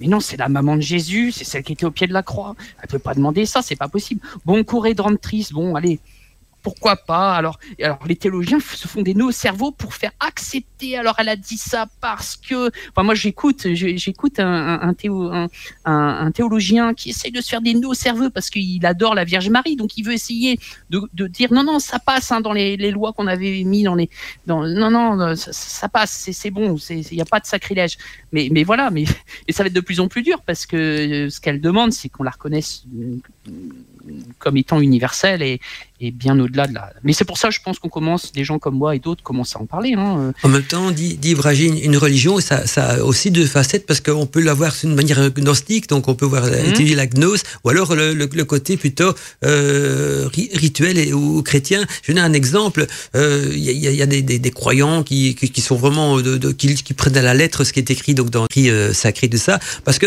je crois qu'ils ont aussi un, un certain rôle, c'est d'être un- une sorte de messager, un petit peu comme les contes euh, de, de fées ou les contes de, pour les enfants. Dans, dans les contes de le- ma mère, la, la mère loi, il y a des messages euh, souvent euh, Ah, initiatique. initiatiques aussi. Mais ceux qui Mm. racontent des histoires ne les comprennent pas forcément, mais ils sont là pour véhiculer l'histoire à travers le temps, pour qu'elle se perde pas. Ouais, et alors il y a le- les archétypes, on les récupère, c'est c'est- c'est Mhm. voilé, ouais. Et d'un autre côté, il y a ceux qui te disent, qui, qui essaient de comprendre le sens caché. Donc, euh, dans au niveau de la région, je vais les appeler les, des, des- des- des gnostiques ou de, on peut les qualifier comme ça, qui eux vont aller plus loin que l'écriture et essayer de voir quel est le secret, quel est le sens, quelle est l'intention. Je dirais, j'aime pas le secret. Je peux faire l'intention qui se cache donc derrière certains écrits, certaines coutumes euh, et, et- et certaines valeurs également. Et donc, je pense qu'une religion a toujours deux facettes. Il y a le message, ceux qui sont là pour euh, faire véhiculer le message, et puis d'autres qui sont peut-être un peu plus loin sur le parcours initiatique, qui commencent à décortiquer et à, et à saisir le sens du message, non? Est-ce qu'on Ah, peut ah, revoir ah. Mais à partir du moment où vous commencez à rentrer dans sur ce chemin euh, qui, qui- qui, qui mène à, À la vérité. delta, hein, À la euh, vérité aussi. à, à Mhm. ce qu'on appelle l'initiation. Mhm, tout à fait. Euh, quand on, on se, on se rencontre entre nous, je vois Stéphanie, j'ai l'impression qu'elle a bien, elle a bien compris ce qu'était la, la. Ah, mais la. Stéphanie, je, je, vais pas, je, je pense que je ai pas fait de de, de, de, de, de grandes surprises, mais ça me surprend qu'à moitié parce que je sais très bien que tous les gens qui partent sur ce chemin, à un moment, se, en finissent par comprendre que la mer est omniprésente. Mhm. Donc, euh, donc on n'a pas le choix en fait. On est obligé de, de se rendre compte que oui, elle est là. Et je parlais avec un, un initié par téléphone, euh, comme quoi écrire des bouquins, des fois ça ouvre des portes. Ce monsieur est venu vers moi euh, via une autre personne qui, qui, qui a, qui lui a présenté mon livre. Je le connais pas, euh, je le connaissais pas. Et, et, et, et, et une des premières choses qu'il m'a dit, il m'a dit tu vas voir quand tu vas avancer dans tes recherches, parce que je te sens bien avancé, tu vas te rendre compte que la grande mère, il m'a dit la grande mère, la grande mère, euh, de toute façon tu ne pourras pas passer, euh, tu ne pourras pas passer outre. J'ai rigolé, euh, je lui ai dit mais oui, ça y est, c'est bon, j'ai compris. j'ai compris aussi, bien sûr qu'elle est omniprésente. On va, on va laisser aussi un petit peu la parole à Lia Rose. Elle n'a pas encore dit grand-chose. Lia Rose a peut-être des questions à te poser aussi. Ah non, non, mais euh, je, je vous écoute et c'est Mhm. très intéressant tout ce que j'entends. Euh, D'ailleurs aussi, je tiens à mentionner le fait qu'il y a plusieurs vidéos aussi de, de Bragi sur BTLV aussi. Ah oui, oui, tout à fait. Il a déjà été Voilà. interviewé beaucoup de fois, je pense même euh, sur BTLV aussi. Oh, trois fois, trois, Trois fois. trois, quatre fois, Mhm. quatre fois. Mhm. Mhm. Ouais, ouais, oui, très gentil. Vraiment, j'étais, j'étais accueilli. euh, ouais, et voilà. Je, je, après, c'est, je juste. après, je, je veux pas faire de la pub. Oh, il n'y a pas de problème. mais, mais nous, on humainement, humainement, euh, euh, Bob Belanca, humainement, euh, enfin moi, il y a des gens qui m'ont, qui ont pas voulu m'écouter, qui n'ont pas voulu euh, me donner ma chance. Ce monsieur m'a donné ma chance. Voilà, c'est Mhm. tout. J'ai rien d'autre à dire. c'est tout. Donc voilà. Et donc c'est pour ça que il a eu la gentillesse de préfacer mon, mon mon deuxième bouquin sur le Bigfoot et le Dogman, euh, il m'a fait confiance quoi. Je lui ai donné, il m'a dit c'est super. t'as fait un C'est très bien, c'est c'est très bien, tout à C'est fait. cool, super, Mhm. génial. Donc voilà, oui, oui, oui, euh, je suis passé dessus, effectivement, tu as raison, et, et j'ai parlé de choses euh, dont on parle pas beaucoup en fin- au final, notamment euh, ce qu'on appelle les brûlures géométriques cutanées. De- depuis, depuis 20 ans, il y a des gens qui reçoivent beaucoup, 75% de femmes, euh, voilà, c'est mondial, elles ont des brûlures au réveil, ou même ça se fait de, de- en direct, elles ont des brûlures géométriques. Et, et- et évidemment, derrière, bah, on nous a resservi, les anglo-saxons nous ont resservi des histoires d'abduction extraterrestre avec des traces, pff, une catastrophe. Moi, j'ai fait 10 cas, j'ai enquêté sur 10 cas de, de brûlures. Aller dire à des pauvres gens qui ne sont pas du tout dans les extraterrestres que ces brûlures-là, c'est parce qu'elles sont enlevées par des extraterrestres. Mais vous imaginez Ouais. l'état émotionnel dans, les cas vous les, dans lesquels vous les mettez. On, les, on a, on a, c'est une forme de, de viol qu'ils ont Mhm. reçu déjà. C'est- une, une blessure inconnue qui les terrorise. Et vous leur parlez d'extraterrestres, quoi, ou de fantômes. Mm. Eh ben, heureusement que dans des vieux bouquins d'occultisme, j'ai retrouvé les dessins en question et que j'ai compris comment ça fonctionnait. Et que je leur ai dit avez-vous fait de la méditation? Avez- eh, Vous êtes-vous euh, intéressé aux médecines douces? Est-ce que vous avez un élan spirituel en ce moment? Et on m'a dit à 100% oui. Ben, je leur ai dit c'est ça. Donc, n'ayez crainte, ce n'est pas grave. Vous êtes rentré en connexion accidentelle avec les plans subtils. Et certaines énergies qui ne peuvent pas être traduites en informations parce que vous êtes incapable de les recevoir, elles se traduisent en énergie et en données géométriques, puisque l'univers est géométrique. Et vous avez eu en fait la géométrie du plan qui s'est inscrit en vous. Si vous êtes émotionnel, vous avez eu le plan astral. Si vous êtes sur le plan mental, plus mental, sur une recherche mentale, vous avez eu parce que chaque forme géométrique, chaque euh, brûlure est différente. C'est-à-dire que vous avez, vous avez des, des brûlures géométriques octogonales, d'autres qui sont heptagonales. Vous avez différents côtés. Et en fin de compte, tout s'explique par l'occultisme, puisque la, la- si on regarde à l'exemple, pour faire très concret en science, ce qu'on appelle la cimatique, c'est-à-dire l'art de faire vibrer du sable sur une plaque de verre ou de métal, en fonction de la fréquence, vous avez des dessins qui apparaissent, qui sont Mhm. différents. Plus on accélère, plus le dessin est complexe. Mhm. Euh, donc voilà, donc tout n'est que vibration. De toute façon, la science nous le dit. Et, Exactement. et nous l'avait dit aussi. Enfin, ça fait mille- des milliers d'années qu'on nous le dit, mais la science a l'impression d'avoir découvert un truc super, alors que dans les temples hin- hindous, on le disait déjà. Mais bon, bref, on l'a prouvé cette fois sous l'œil de la science. Mais voilà, donc, et ça, c'est, on parlait de phénomènes parano- paranormaux, entre guillemets. C'est ce genre de phénomène qu'on a rencontré sur le terrain. C'est-à-dire qu'à un moment, sur Facebook, je voyais ces brûlures et je me suis dit, bingo, on va un moment tomber dessus. Prépare-toi, mon pote, parce que on va bien avoir une dame qui va me dire, j'ai une brûlure, hein, pas manquer. Mhm. Un an après la, création de l'association, j'ai une dame qui m'a appelé, j'ai une brûlure. Ah ouais. J'arrive. Et, et des, stig- des stigmates religieux du Christ, ou tu as eu l'occasion de rencontrer aussi lors de, de, de tes recherches Parce que parfois, il y a des gens qui disent tiens, j'ai des, marques de la croix. Est-ce que ça- est-ce qu'on peut dire faire c'est- Est-ce que c'est équivalent aux, C'est brûlures tu non, non, non, non. Là, c'est auto-généré. Ah ok, Euh, le- les marques de la croix, on est sur le subconscient. c'est subconscient. Le, le conscient veut Mhm. vivre la passion du Christ. Le Tout à subconscient, fait. qu'est-ce qu'il fait bah, Il- il oh, fait bah, faire plaisir. Voilà. Faire vivre. Il suffit, de, demander, comme on dit. Hmm. Mhm. Moi, ça, ça j'ai pas eu les stigmates du Christ, mais ça m'est arrivé en faisant un pèlerinage euh, au Sainte-Marie de la Mer où nous étions euh, 200 femmes en, en cercle de femmes, justement, en, en- en- en réunion du féminin sacré. Mhm. Et euh, nous avions euh, été invités à entrer à l'église des Saintes-Maries euh, donc, par le prêtre qui nous a ouvert la porte en grand. Donc, c'était un symbole gigantesque.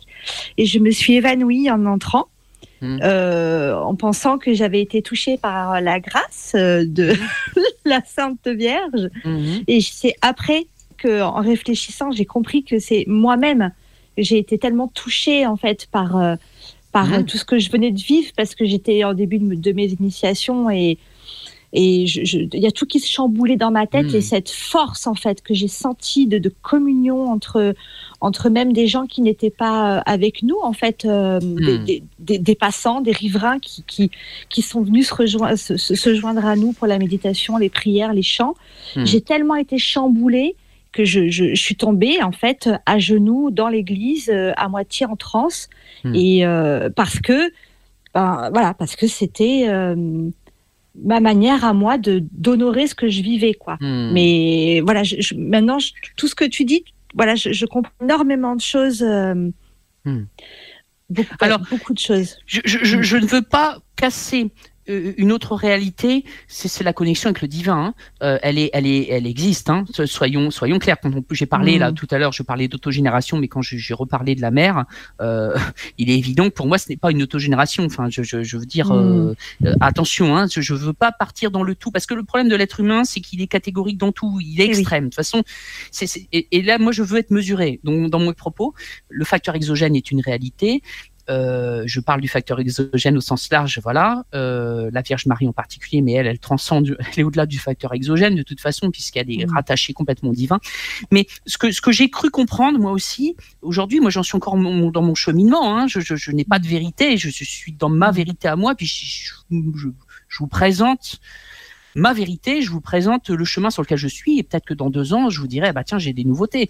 Mais, mais euh, il y a pour moi le moi, enfin oui, il y a pour moi, il y a le moi, le moi, la personnalité humaine, celle qui vous parle en ce moment, et, vous qui m'écoutez, il y a le moi, le moi, et, on a le soi, donc le subconscient. Ça, c'est la partie justement qui nous permet de créer localement par nous-mêmes des phénomènes inexpliqués euh, tirés de, de nous-mêmes. C'est comme ça qu'on le reconnaît, c'est souvent ce qu'on vit euh, nous parle vraiment à nous parce qu'on l'a autogénéré. Et puis il y a au-dessus ce qu'il faut atteindre, c'est le soi. Le soi, c'est une, une partie de nous-mêmes délocalisée qui est l'initiatrice de la création de la personnalité humaine, de notre création. C'est une partie de nous-mêmes, mais délocalisée sur les plans, cette fois-ci, les plans divins, sur les plans, euh, sur les plans, euh, on va dire, euh, pour faire simple, pour parler, sur les plans, ouais, sur le plan du divin, en fin de compte, pour faire Mm. simple. Et, et- et c'est cette connexion-là qu'il faut retrouver ne pas s'enfermer dans la connexion facile du lui, donc du subconscient, et aller chercher par la méditation, par la méditation, c'est la vraie voie, par la prière sincère, aller chercher notre partie divine, l'âme, si on peut dire. Parce que l'âme, ce que j'ai cru comprendre, l'âme n'est pas en nous. Alors ça, pourquoi je, je vais dire ça? Parce que je l'ai vécu, je vous parler de l'expérience que j'ai vécue. L'âme n'a pas. Avant, je croyais que l'âme était en moi, mais je ne crois pas. En fait, c'est délocalisé. Et l'âme nous envoie. L'âme serait un peu. L'image est pas, pas jolie, je suis désolé. L'âme est une pieuvre qui envoie sa tentacule pour aller toucher la matière. Mhm. Une fois qu'elle a compris, elle réenroule la tentacule et puis elle vient récupérer ce que la tentacule avait pris, un coquillage ou, ou, ou un poisson, pour le ramener à sa bouche pour réintégrer l'expérience du moi. Comment je m'en suis rendu compte? En fait, un jour, je me suis dit, je vais créer une forme pensée, je vais faire comme en occultisme, je vais injecter une, forme, pensée dans une matière captatrice. Il y a des matériaux qui sont naturellement capteurs. En magie, on les utilise. hein. Je pense que Stéphanie a bien compris. Il y a certains matériaux qu'elle doit bien connaître, qui permettent de capter les émissions euh, psychiques facilement. Euh, donc j'ai fait une petite statuette et puis j'ai injecté une forme pensée et puis ça a bien fonctionné. C'est-à-dire que, en plus j'étais radiesthésiste, donc je pouvais mesurer effectivement la présence ou non de l'entité. Je la mesurais, elle avait un chiffre. hein. J'utilise une échelle de Bovis qui donne des- des chiffres. Mon pendule me donne des chiffres et ces chiffres n'ont pas de valeur en soi. C'est un langage avec mon subconscient. Donc je détectais effectivement la présence de l'entité, mais ça allait au-delà de la détection puisque des fois je travaillais sur des travaux radiesthésiques, j'oubliais de la ranger, de la rentrer dans la dans la, la statuette, elle me foutait la merde. elle venait et puis elle remettait tout au neutre et je me dis mais qu'est-ce qui se passe? Puis quand je me, puis en fait je la ressentais, elle était là. Et, alors on peut se dire oui mais c'est du fantasme. Non c'est pas du fantasme parce qu'un jour elle a voulu prendre son indépendance et, et en pleine nuit je me suis fait griffer. Ah ouais. Donc je l'ai vécu dans ma chair, j'ai bien compris que c'était elle. D'ailleurs j'avais son image mentale. J'étais en train de rêver, je sens la griffe et je vois le visage. Je vois l'image mentale. Je dis, oh putain c'est elle. Mais vraiment, c'est la première fois que j'avais vraiment une sensation physique et une image mentale en même temps. hein. Euh, j'ai eu très peur, très très peur. Le lendemain, je l'ai dissoute. Alors, je lui avais fait faire des, choses. En fait, elle avait été en contact avec des forces. Je pensais que j'étais en capacité d'aller euh, jouer à Pokémon dans le monde subtil. Et puis, euh, elle m'avait ramené une saloperie, en fait. Donc, du coup, c'était pas elle en tant que telle, c'est qu'elle était parasitée. Il y en a un truc qui s'était amusé à prendre euh, le contrôle. Et, du coup, j'avais bien senti qu'il y avait quelque chose de plus dans la statuette qui était pas, enfin, au plus de ma forme pensée, qui était, qui était pas une extension de moi-même. Il y avait une saloperie. Donc, comme quoi, le facteur exogène existe bien. Ça m'avait griffé.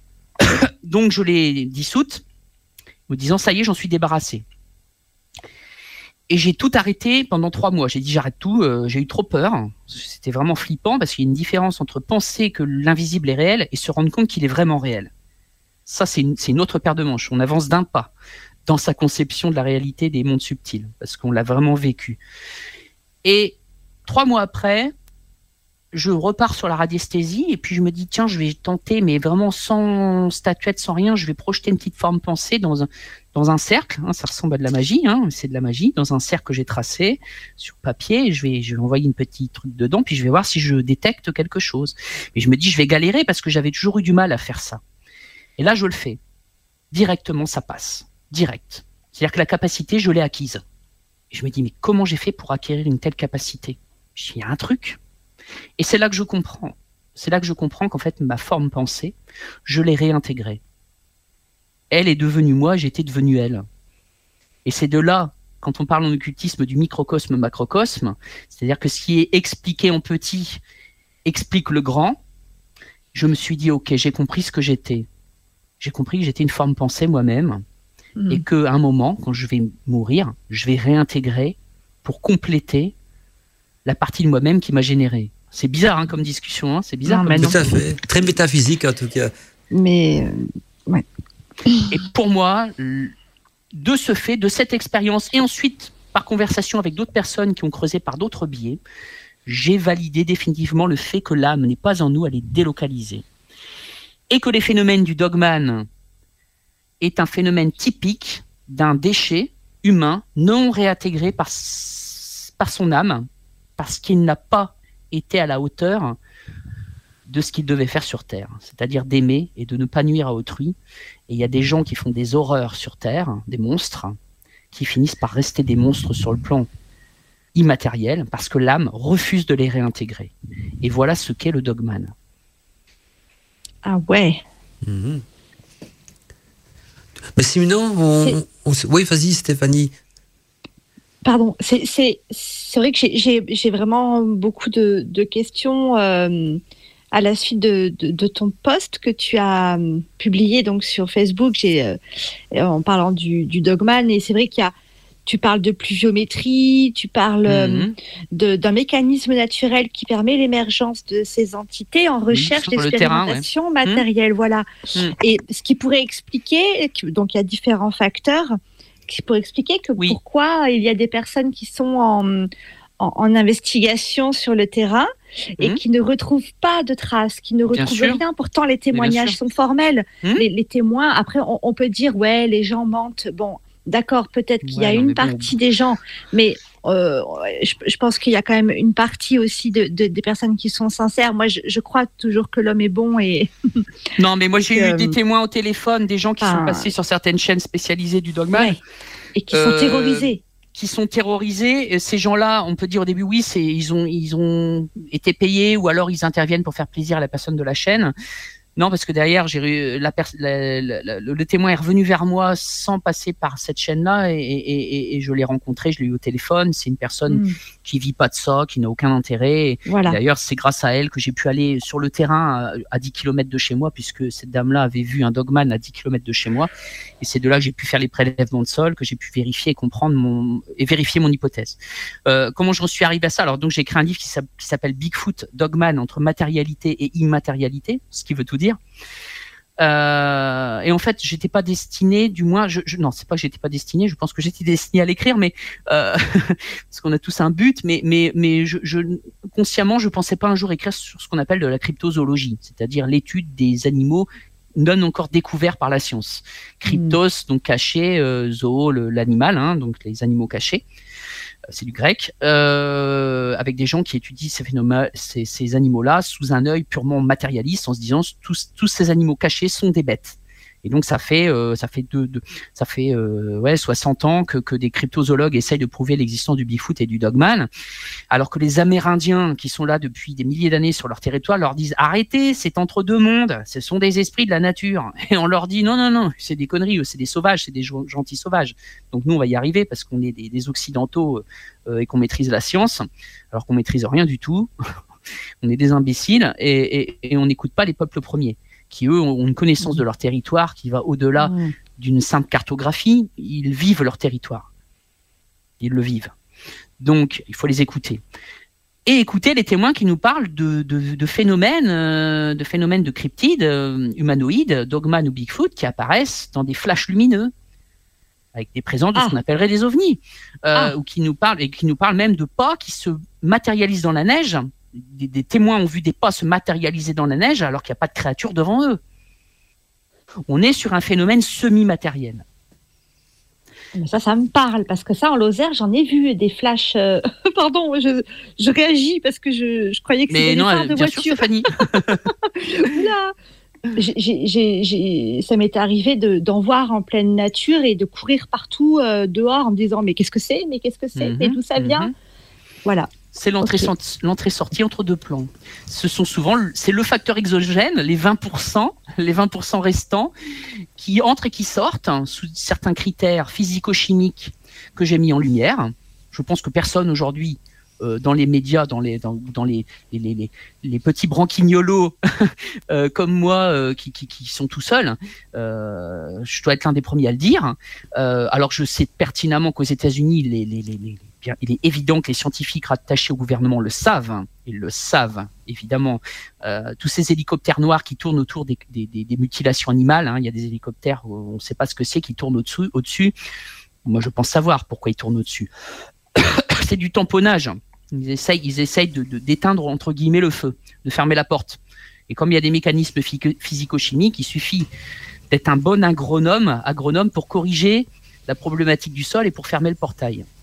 Donc je pense que c'est ce que les hélicos font. Ça doit balancer à tout va du chimique pour fermer les portes. Voilà. Mais euh, le phénomène du dogman, il est lié à l'activité humaine. C'est ce que je mets en place, c'est ce que j'explique dans mon livre, c'est les conclusions que je tire.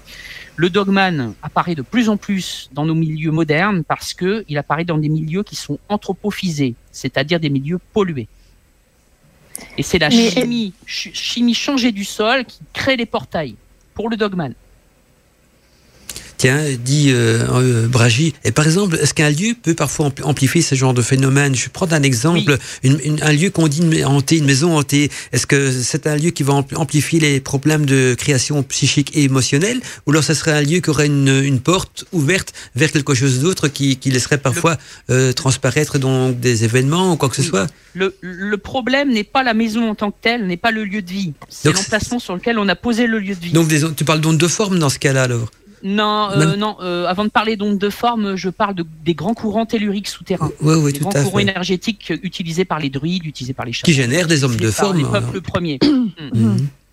On construit des fois sans savoir où on construit aujourd'hui. Mais euh, alors j'ai reconstitué tout le maillage du nord de la France. Hein. Moi dessus, j'ai j'ai retrouvé toutes les cathédrales gothiques et tous les mégalithes. Ah ouais, ouais. Et tous les, les enquêtes de terrain que j'ai fait, j'ai retrouvé les maisons étaient dessus. hein. Donc, Bah, il paraît donc, il y a un effet amplificateur. Il paraît que même la cathédrale de Notre-Dame de Paris a été construite sur un ancien lieu de culte Ah, euh, des druides, hein, non Ou un truc on, comme on ça Est, on est sur la grande méridienne, euh, Mandala. On est sur Mhm. la grande méridienne énergétique Tout à qui fait. coupe la France en deux parties égales. Mhm. On est sur la grande méridienne sur laquelle l'initié Jules Verne s'est installé pour écrire toute son œuvre. Ah oui, oui, oui, exact, exactement.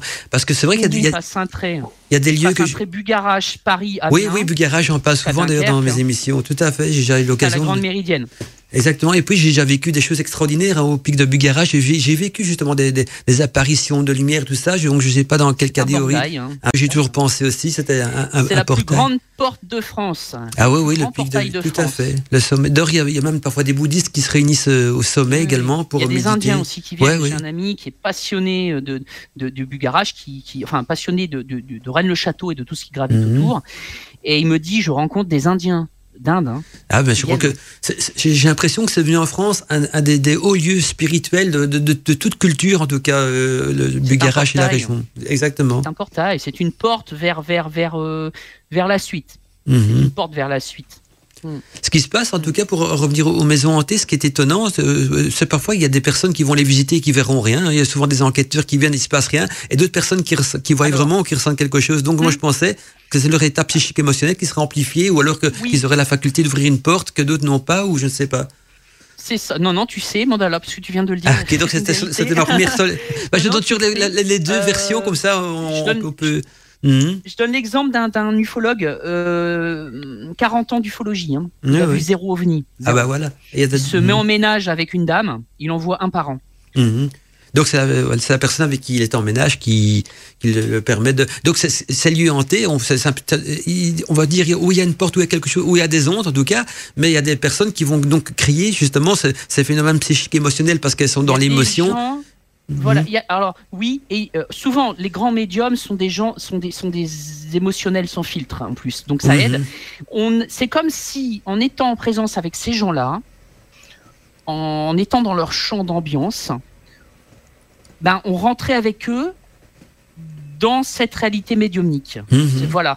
J'ai un exemple d'une dame euh, qui avait une brûlure géométrique cutanée d'ailleurs. C'est pour ça d'ailleurs que elle avait pris contact avec moi qui me disait moi dans l'enfance j'ai fait des sorties astrales euh, euh, et j'ai vu un ovni. je lui dis, elle me dit j'espère que je vous surprends pas. Je dis non non non c'est le lot, c'est le pain quotidien de des gens comme vous. Mmh, c'est le package. Voilà justement, on l'a dit en même temps. C'est le package. voilà, on l'a dit en même temps. c'est le package, il n'y a pas de problème. Je, elle me dit bah, j'ai une photo de l'ovni donc je vois la photo est magnifique. Euh, on a un objet lenticulaire rouge flamboyant. Je lui dis, vous avez mis, pris ça dans quelles conditions? Bah, Elle dit, j'étais au camping, 500 personnes autour. J'avais les 9 personnes de ma famille, on prenait l'apéritif, et autour, on a 500 personnes qui vaquent à leurs occupations dans le camping. Et j'ai l'ovni qui arrive au-dessus de ma tête, je le regarde, les, les personnes de ma famille le regardent, et à côté, le monde continue à vivre sa vie sans s'occuper de ce qu'il y a au-dessus de notre tête. Mm-hmm. C'était l'une des fois où j'ai vraiment compris que des gens étaient, capables, étaient capables d'emmener d'autres personnes dans leur réalité, dans leur capacité à se mettre sur la fréquence de ces mondes subtils, en fait. Tout à fait, c'est une sorte de réaction collective, on va dire une vision collective que ça peut créer à ce niveau-là. Mais initiée par une personne. Voilà, il y a une personne qui en est le moteur, on va dire, qui en est le Ça veut dire qu'elle a, a, une force telle que du coup ça englobe d'autres personnes. Ah oui, il y a un champ, il y a, il y a, un diamètre de son champ d'ambiance qui est beaucoup plus grand que, que beaucoup d'autres personnes, ouais. Hum. Hum. Mais elle a tout, elle a tout vécu cette, cette dame-là. Enfin, elle a, elle a, vécu les principaux, euh, les principales grandes expériences. Elle sans les demander. Moi, j'en ai vécu parce que je, je, je, voulais en vivre, donc j'en ai vécu. Mais ces gens-là, ils demandent rien. Hein. Puis s'ils pouvaient, s'ils pouvaient ne pas les vivre, ça, ça leur irait très bien. Est-ce que ça veut D'ailleurs, les, les personnes, enfin, pendant tes enquêtes, euh, les personnes que tu rencontres, est-ce que c'est juste dans euh, dans la région où tu vis ou est-ce que tu, tu en rencontres d'autres un peu partout en France? Alors moi j'ai arrêté depuis parce que bah, ma vie a changé, on a arrêté l'association, la, puis j'étais arrivé au bout de quelque chose, enfin j'ai plus besoin d'être euh, convaincu et je me dis que aider une seule personne euh, en allant la voir c'est bien, mais aider plein d'autres personnes en tenant les discours et en étant écouté sur des radios ou autres, c'est peut-être encore mieux en fait. Hmm parce que ça va aider beaucoup de gens. J'ai fait une, une, une vidéo, euh, je peux donner le nom de la, oui, de la oui, Oui, oui, pas de problème. Euh, qui s'appelle La séance de minuit. Euh, et, et, et euh, Damien, donc de la séance de minuit, qui est une formidable personne. Je lui fais un petit mhm. coucou s'il nous écoute, mais c'est une personne très bien, très honnête et très très très intéressante et ouverte. Euh, m'a dit j'aimerais bien là, j'ai des gens qui ont écouté euh, un peu ce que tu racontais et ils voudraient raconter leurs histoires dentistes chez eux. Et, et, du coup, euh, et du coup, euh, cette dame-là qui depuis des années a, a, a, vécu un vrai traumatisme dans son enfant, je le tairai par respect je vais pas répéter parce que c'est son histoire, c'est pas la mienne. Par contre, elle en a parlé dans la vidéo, donc voilà, n'hésitez pas à aller voir euh, euh, sur la chaîne euh, la séance de minuit, donc sur les, maisons hantées. Et elle explique ce qu'elle a vécu, un vrai traumatisme. Et, et voilà que du coup, bah, je lui explique, je lui dis voilà, en fait, la réalité c'est ça. Et d'un seul coup, je vois sur son visage le soulagement.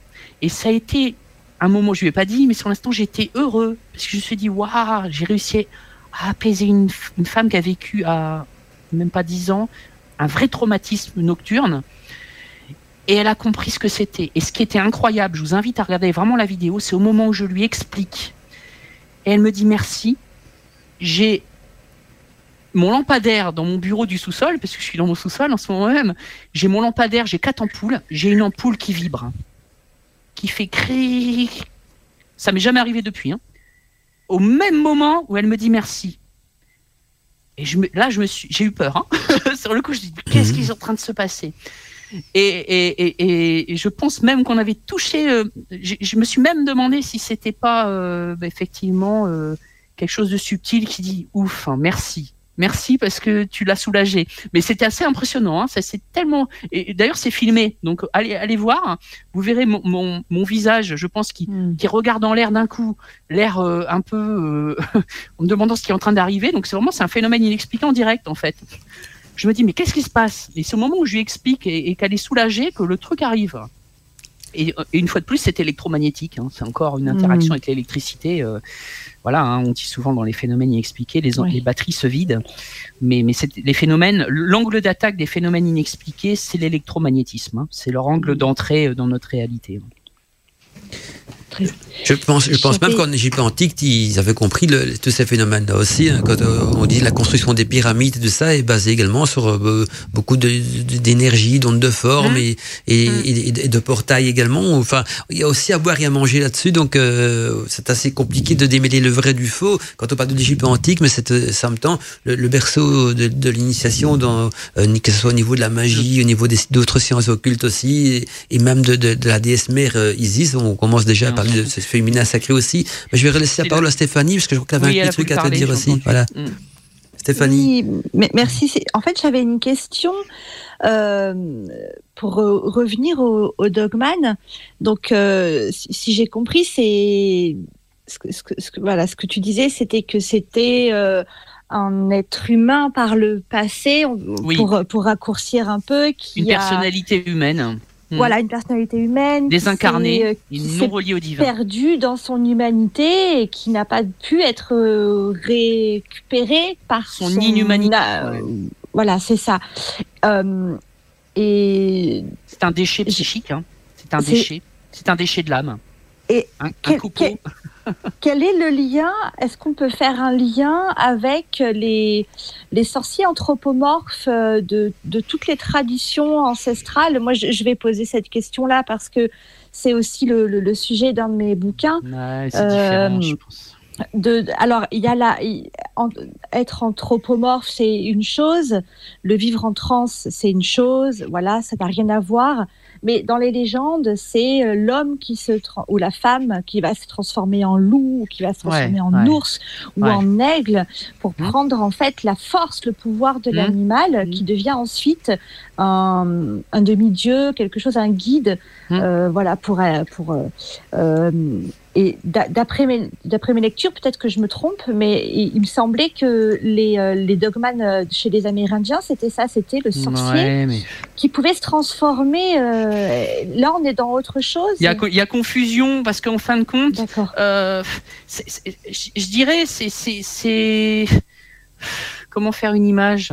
Euh, C'est comme mélanger de l'eau et du sel ou du sel et de l'eau.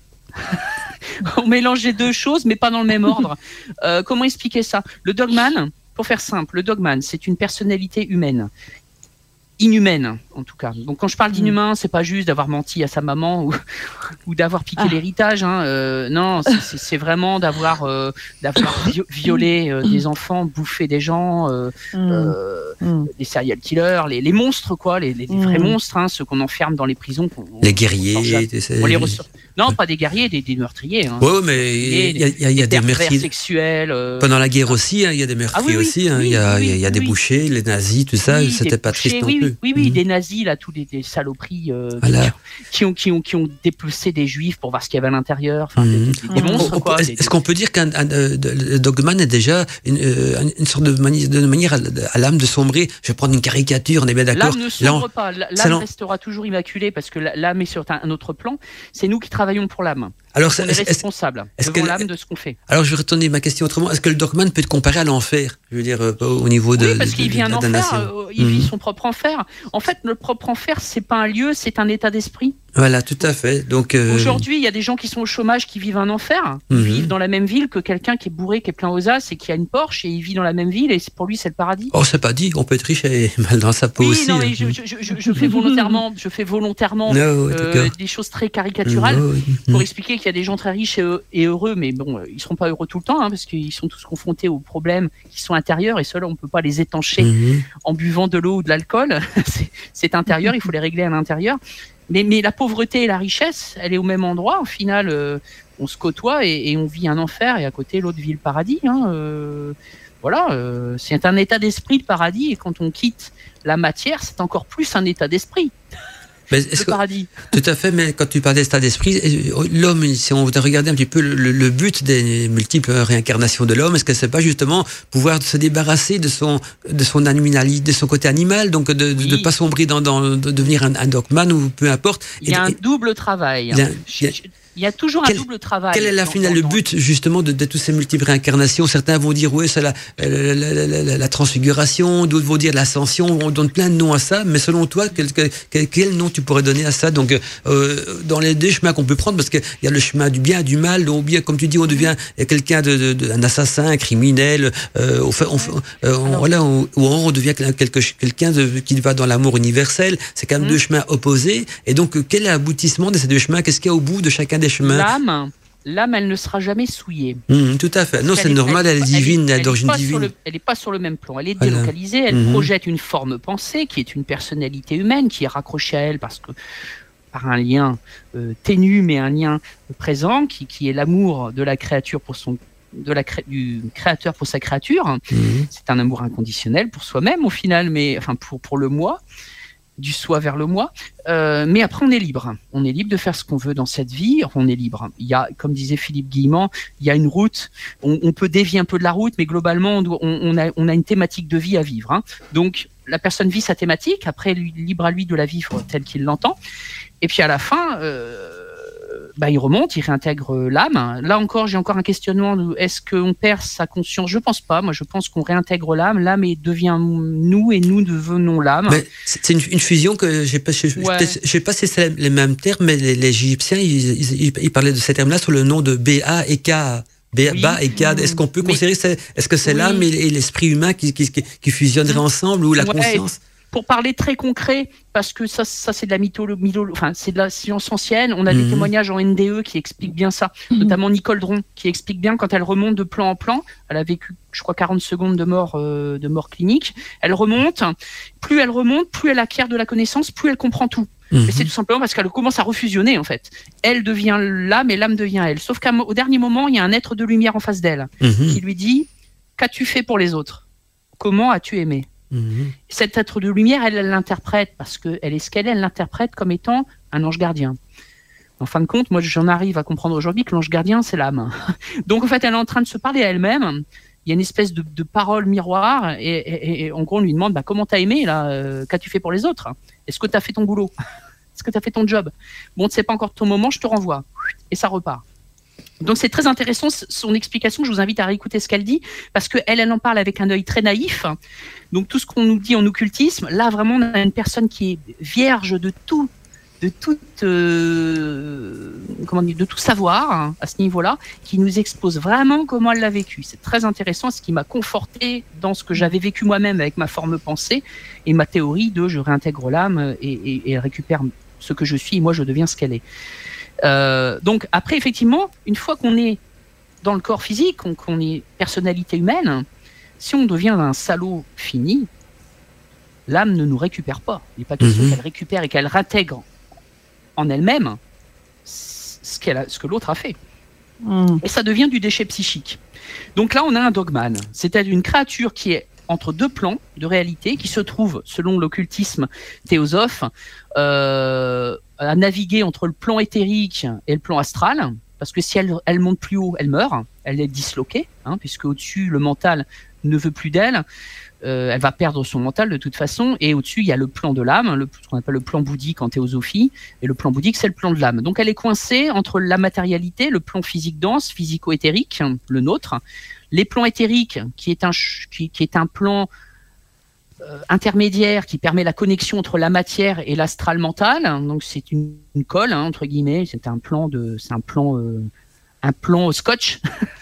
et, elle, navigue là et son but c'est de continuer à exister. Elle peut pas revenir en arrière sur les plans de moins denses parce que sinon elle disparaît puisqu'elle a plus, elle a plus de de divin en elle, elle va mourir comme un, déchet, un déchet. Donc elle essaye de revenir dans la matérialité. Et là, il faut qu'elle pirate. Et c'est ce que je décris euh, de, son, de, de, sa méthode pour pirater la réalité. Elle qui est électromagnétique, il faut qu'elle elle ait une accroche électromagnétique et elle utilise la dégradation de certains sols pour être ancré. Et il y a cinq grands critères. Je n'en parlerai pas volontairement pour pas casser ce que je mets dans mon bouquin pour que les gens aient quand même envie d'aller le lire. Mmh. Donc, il y a cinq grands critères. Donc, je les, je les énumère et tout est logique. C'est-à-dire que quand je suis arrivé au bout, j'ai relu mon bouquin, je me suis dit, mais purée, t'as as fait un truc de dingue, quoi. Moi-même, enfin, je, je, me suis dit, c'est moi qui ai fait ça. Enfin, c'est fou, quoi. C'est fou d'en arriver à une telle conclusion. Du coup, il y a ça. Ensuite, on a les, effectivement, on parlait des, des, des, des, chamans, des chamans euh, amérindiens qui arrivent à prendre la forme animale. Là, qu'est-ce que c'est? Alors, je, Stéphanie, tu m'arrêtes si, si, je dis une, une, énormité. Dans la légende, en tout cas, okay. dans, les, dans les écrits, dans les. Hmm. Voilà, on reste, je reste aussi, moi, dans mon côté rêveuse et, hmm. et voilà, on est d'accord, mais essayer de regrouper un peu les, les cultures. Je voilà. t'écoute. Pour moi, selon selon l'occultisme, selon ce que j'ai lu dans tous ces livres d'occultisme, de ce que j'en comprends, le chaman sort de son corps. Il se dégage de la première enveloppe qui nous constitue. Hein. On, est, on est un mm -hmm. véritable oignon. Hein. J'apprends rien, je pense, à Stéphanie. Oui. On est des, des véritables couches d'oignon, de, de, voilà, des couches d'épiderme. -hmm. Elle se dégage du corps feuille. physique. Elle est dans l'éthérique. Éthérique qui contient euh, son corps astral, son corps mental et, et, et, et, son, la parcelle de, lumière du je suis qui la reconnecte avec l'âme. À partir du moment où elle est dans l'éthérique, en fin de compte, euh, la matérialité telle qu'on la conçoit, c'est-à-dire uniquement un plan matériel et c'est tout, en fin de compte, la matérialité n'est que la septième couche de sept couches de dimension physique, donc vraiment du physique, hein, la matière, de la matière à l'état moins dense. Et là, le sorcier a accès aux six plans, enfin, six sous-plans éthériques semi-matériels. Et là, là, il fait ce qu'il veut. Là, il peut se balader. Mmh. Il n'y a plus de mmh. distance, il n'y a plus de, de temps tel qu'on l'entend. Et il peut aller réapparaître en densifiant son corps éthérique. Limite, il peut réa réapparaître aux yeux de gens qui, eux, ne dorment pas, ne sont pas en transe. Et ils voient apparaître un sorcier avec des attributs animaux. Ouais. Pour moi, c'est ça, euh, le travail qui est fait par le chaman. Mmh. C'est différent du dogman. Le dogman n'est plus un être humain localisé dans un corps matériel.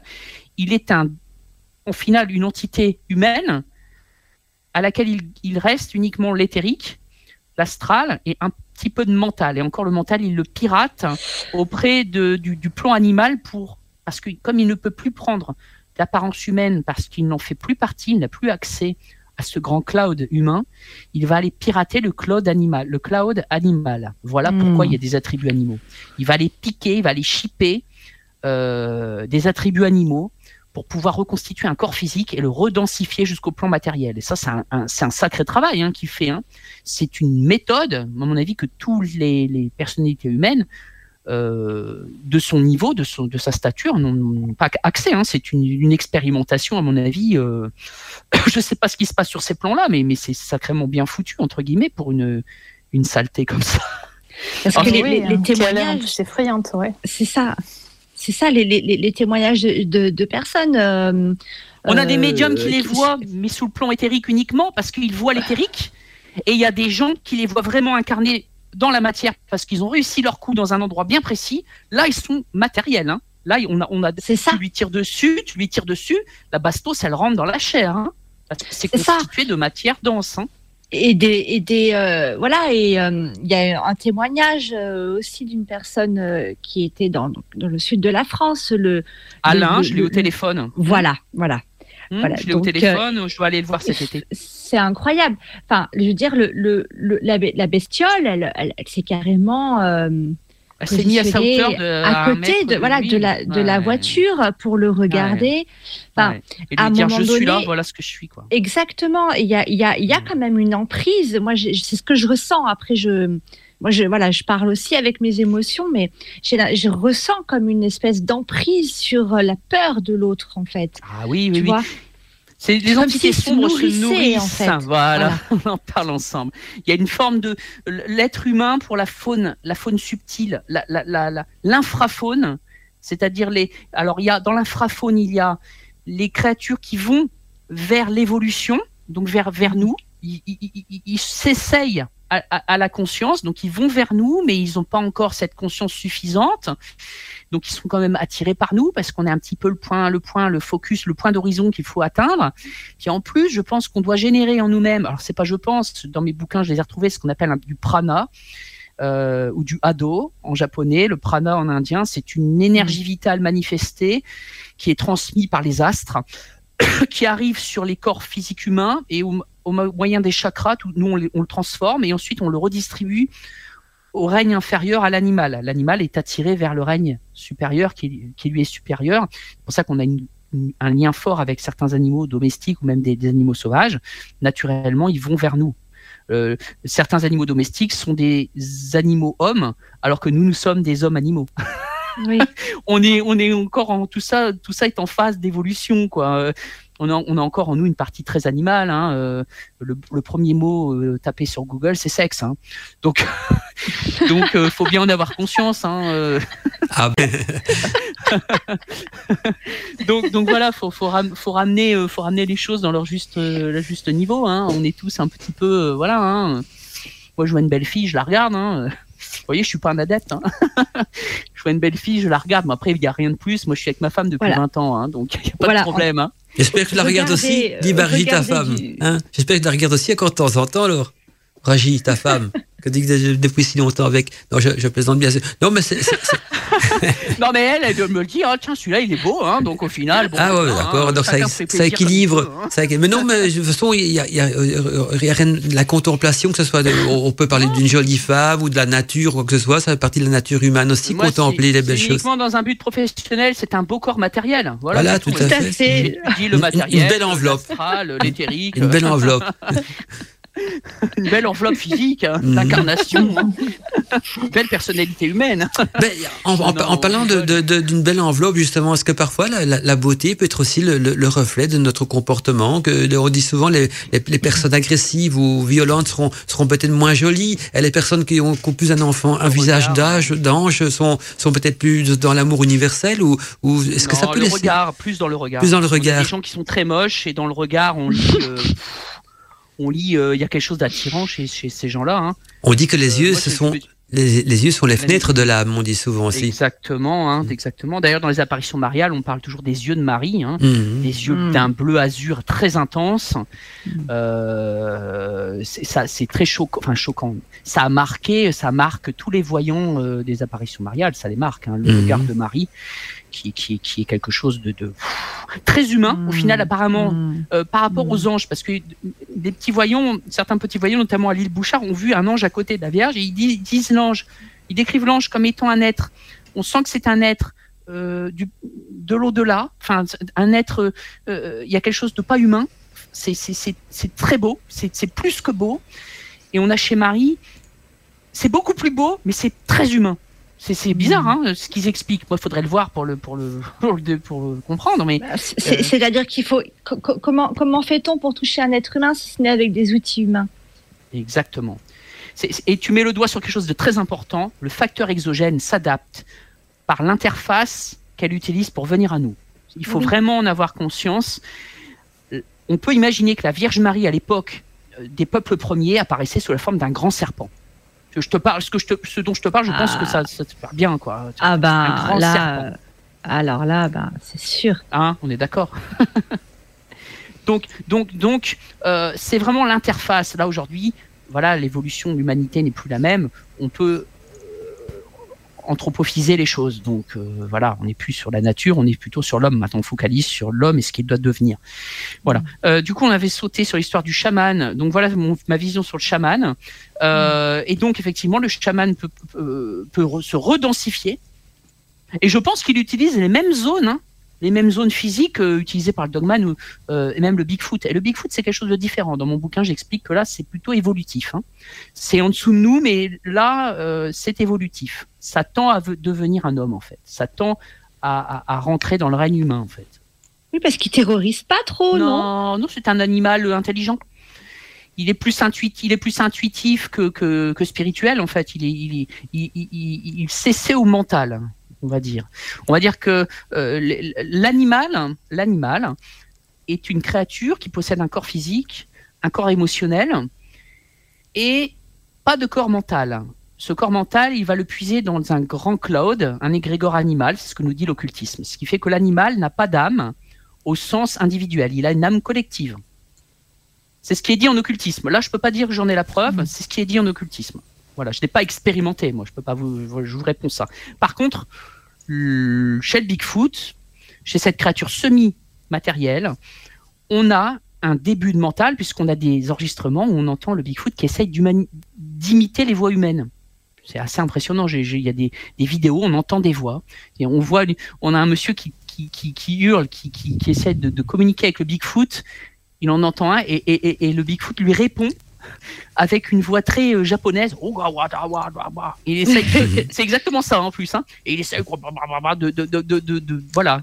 Il y a un début de communication. On a des, des, des, des témoins qui disent mettre pour le dog, pour le Bigfoot sur des, des, euh, dans des clairières des objets, enfin pas des objets, de la nourriture.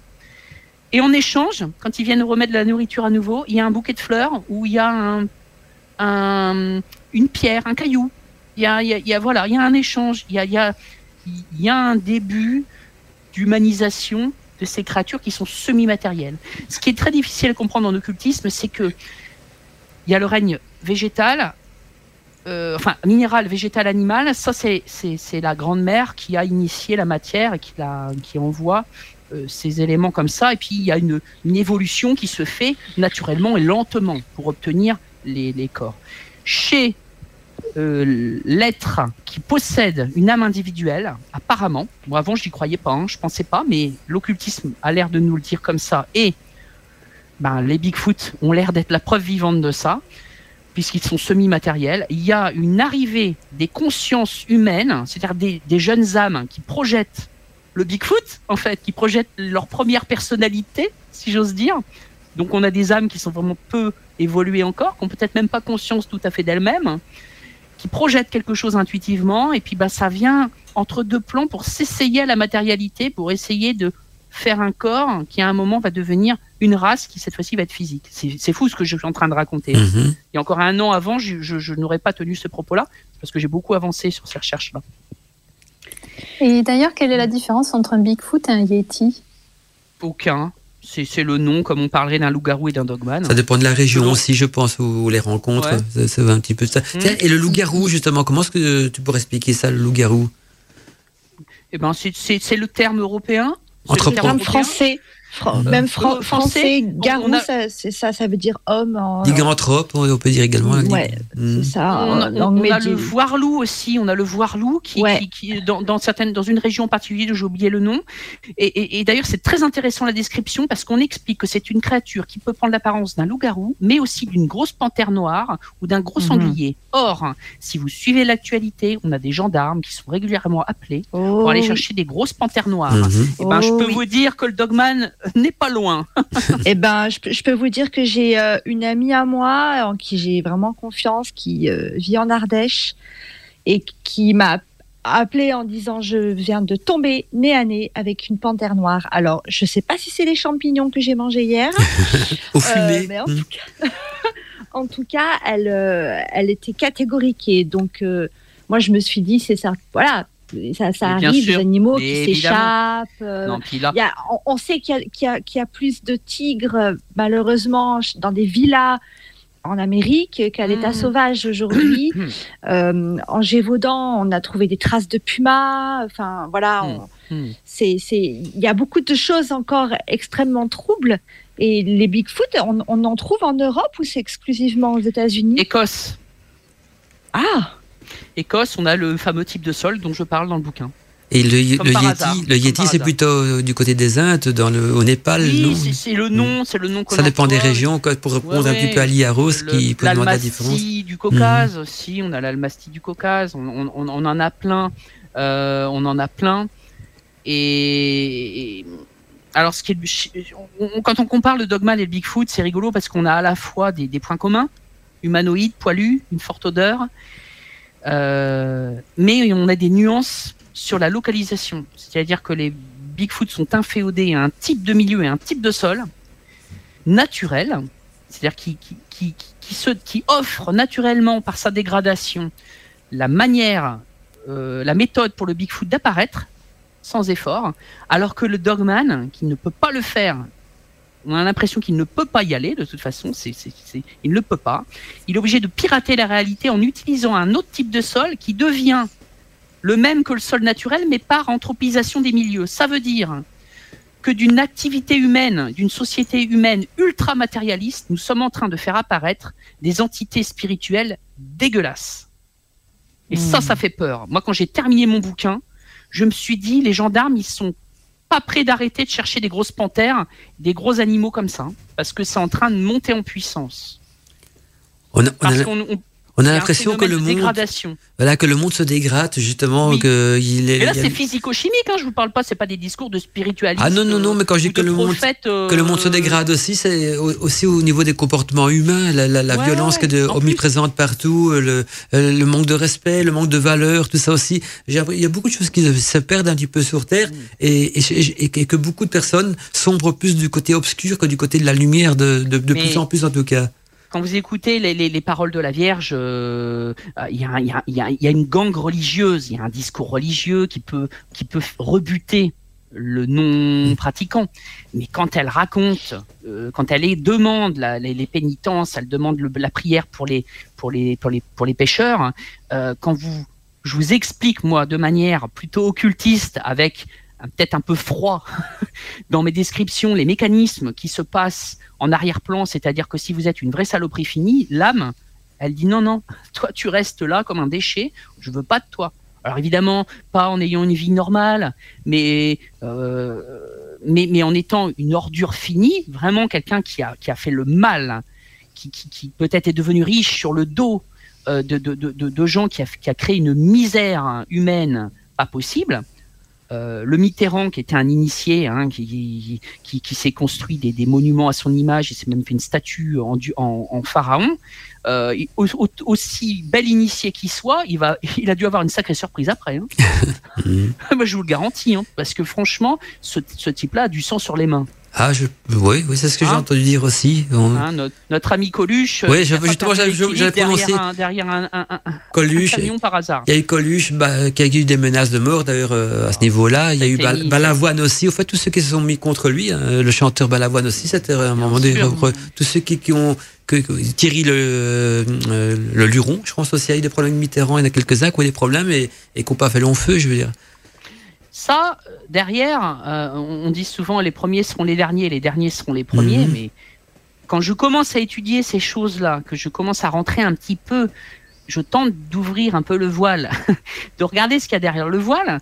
Euh, moi, ça m'a fait peur, hein, parce que le mécanisme réincorporation de la personnalité humaine par l'âme, moi, je pensais que c'était automatique, et c'est pour ça que ça me laissait même un arrière-goût. Je me dis, mais attends, Hitler, comment il a pu être réintégré cette saloperie? Ben non, en fait, tu te dis non, non, non, non, c'est pas comme ça que ça se passe, mon ami. Il y en a qui ont dû avoir des sacrées surprises, hein, mhm. parce que le Dogman est un exemple flagrant des choses. Alors on va me dire, ouais, mais toi, est-ce que tu en as vu des Dogman? Vous pas posé la question. ben non, mais on te la pose. Parce que normalement, euh, je, comme je vous dis, je parle que de ce que j'ai pu euh, expérimenter. Moi, je veux pour te envie de te demander, est-ce que certains démons qui sont qualifiés donc de démons dans les, mythologies, les récits, les grimoires, tout ça, est un démon, hein, voilà, est-ce que ça peut être une sorte de, un dogman qui a été interprété comme un démon au niveau des apparences et tout ça Donc euh, voilà, on dit tiens, voilà. Donc Il n'y a pas que le dogman, on a le mossman aussi qui est très connu en ufologie, à Point mhm. Plaisante en Virginie occidentale une espèce de créature ailée. Et alors Ah Oui Stéphanie voulait dire quelque chose, je pense. Ça me fait penser aux légendes urbaines du Chili. Euh, de Ah, Chupacabra. Chupacabra, Ah oui, oui, bien tout à sûr. Mais on est Euh, dedans, on est dans tout ça. Mm. Bien Voilà, euh, j'ai- vécu des expériences terrifiantes euh, avec ça. euh, le voilà, avec euh, le le père de mes enfants est chilien, donc euh, Mm, de descendance euh, indienne, et il y a beaucoup de croyances et il y a Mm. beaucoup de beaucoup de connaissances là-dedans et, et je préfère pas. je Non, préfère non, mais le suceur de chèvre, c'est Ouais. une déclinaison du dogman. Hein, euh, Ah ouais, j'ai choisi mon camp à, ce moment- à cette époque-là en fait. bien. Non, non, mais il faut pas déifier ces saloperies-là. Hein. C'est, c'est, c'est, c'est. Alors moi, je vous explique euh, deux, deux, deux, deux expériences. Première expérience, euh, j'avais 16 ans. euh, on revenait de vacances avec mes parents et on fait, euh, avant de, se lancer sur l'autoroute, on passe par les Landes, on se retrouve dans la forêt landaise et on rentre dans un chemin forestier à 19h pour manger un petit casse-croûte. Et dans les Landes, il y a une maison, 3-4 km, une maison, 3-4 km, et après c'est la forêt partout. Hein. Donc on se met dans le chemin, on rentre 150 mètres dans, la, dans la forêt, et on arrive sur une clairière, il y a même un camp militaire, je me souviens qu'il y a des barbelés. Euh, on s'arrête là, ma maman ouvre le coffre, commence les sandwichs, à préparer les sandwichs, j'avais mon petit frère de, de 7 ans de moins que moi, qui est là, et on a un gros braque allemand. Souvent l'histoire de Dogman, il y a des chiens. hein. Hmm. On a un gros braque allemand, euh, 35 kilos. On est chasseur, on était chasseur à l'époque, hein, donc un, un, anim- un chien de 8 ans qui est qui sent, qui a tout senti, des volatiles, des des, gi- des, des, des chevreuils, des cerfs, des sangliers, euh, qui a tout vécu. On a vu des, on a eu l'occasion de, voir des, militaires en manœuvre, en pleine chasse. On a vu des, on a vu des d'autres chiens, on a vu des, des gens, euh, un peu de tout quoi. Donc on a un, chien expérimenté qu'on lâche dans le chemin qui commence à renifler partout. Un bon chien de chasse, c'était un gros braque allemand. Et d'un seul coup, on a le chien qui s'arrête net. Et c'était un chien d'une douceur. hein. Les chiens de chasse ne sont pas des chiens méchants. hein. Non. Mon chien était couleur chocolat, avec un truité blanc sous le ventre. Bon, ça, c'est pas très important, mais couleur chocolat sur le dos. Et là, on entend un grognement. C'est notre chien qui nous jette un grognement de fauve. Donc on se dit, mais qu'est-ce qu'il fait? Il nous avait jamais fait ça. Je regarde son dos, il est noir. C'est-à-dire que les poils sont à 90 degrés sur son dos. hein. À 90 degrés. On a du, la, on n'ose même pas le prendre. Il nous fait peur parce qu'on se dit, qu'est-ce qu'il a senti? Il est arrêté net. Il regarde dans le vide. Et il nous fait des grognements d'attaque. Il monte pour les dents. hein. C'est, c'est, c'est... Et il n'y a rien. Il n'y a rien. Sauf qu'on commence à sentir vraiment une émotion. On est terrorisé, quoi. On a. Moi, j'ai mes parents ultra cartésiens. euh, Enfin, d'un coup, ils sont face à un truc qu'ils comprennent pas. Ils sont terrorisés. Moi, je mesure pas. hein. Je, suis ado. Je n'ai pas la responsabilité de ma famille. Moi, c'est mon père qui, qui d'un coup se trouve. Moi, je suis le fils. Et lui, c'est le père. Donc, il faut, il faut qu'il qu'il réagisse. Hein. Donc, euh, bah, il nous dit de monter en voiture hein, d'un ton sec. Ma mère remballe tout ça. Elles sont fermes dans la voiture. Et je vois mon père qui essaye de prendre le chien. euh, moi, il m'a dit après coup, je croyais qu'il allait me bouffer. hein. Il a rien dit. Il, il a continué à grogner. Donc, il n'en avait pas après nous. Hein. Il grognait dans les bras de mon père. Il avait le même son guttural là de grognement, fixé toujours au même endroit. Il y avait rien. C'est ça qui est dingue. Et on s'est enfui. On s'est enfui. 35 ans après, euh, je, oui, une trentaine d'années après, je ferai le compte, mais bref, j'écris mon bouquin sur le Dogman, et là, je cherche le type de sol en France. Je dis, est-ce qu'il est présent, ce type de sol en France? Oui, il est présent dans une région, elle couvre, ça couvre 100% du territoire, c'est dans les Landes. Ah bah. Et, on m'a raconté des histoires, notamment un, auditeur de, la chaîne euh, de, Damien, euh, chez qui je suis intervenu, qui m'a dit écoute, euh, j'ai un auditeur dans les Landes, il l'a vu. A vu la Ah oui. créature? Est-ce que tu le veux dans le, bou- dans le bouquin? Je dis oui, tu me, de- tu me le donnes, s'il me l'autorise. Je mets dedans euh, le témoignage dans les Landes du Dogman. Justement, on dit euh, Bragi, parce qu'on arrive petit à petit vers, euh, vers 23h, donc on va, on va devoir bientôt clôturer l'émission. Mais en parlant de bouquins, j'aimerais bien que tu, que, parce que c'est une coutume un petit peu en fin d'émission, c'est toujours présenter des livres intéressants qui sont en relation avec le sujet. Ici, on a une, une, opportu- une opportunité, c'est que tu en as écrit des pas mal, et j'en ai repéré un d'ailleurs qui s'appelle La calèche sous le chemin. Je pense que tu as envie d'en parler un petit petit peu pour le présenter aussi. Mhm. Et alors, euh, je crois que tu as, un, un, nouveau livre en écriture aussi, si je ne me trompe pas. Alors oui, euh, donc j'ai écrit euh, La calèche sur le chemin, qui est le résumé de tout ce qu'on a dit, enfin le résumé non, qui est le développé Mhm. de tout ce qu'on a dit ensemble. Donc un bouquin assez conséquent.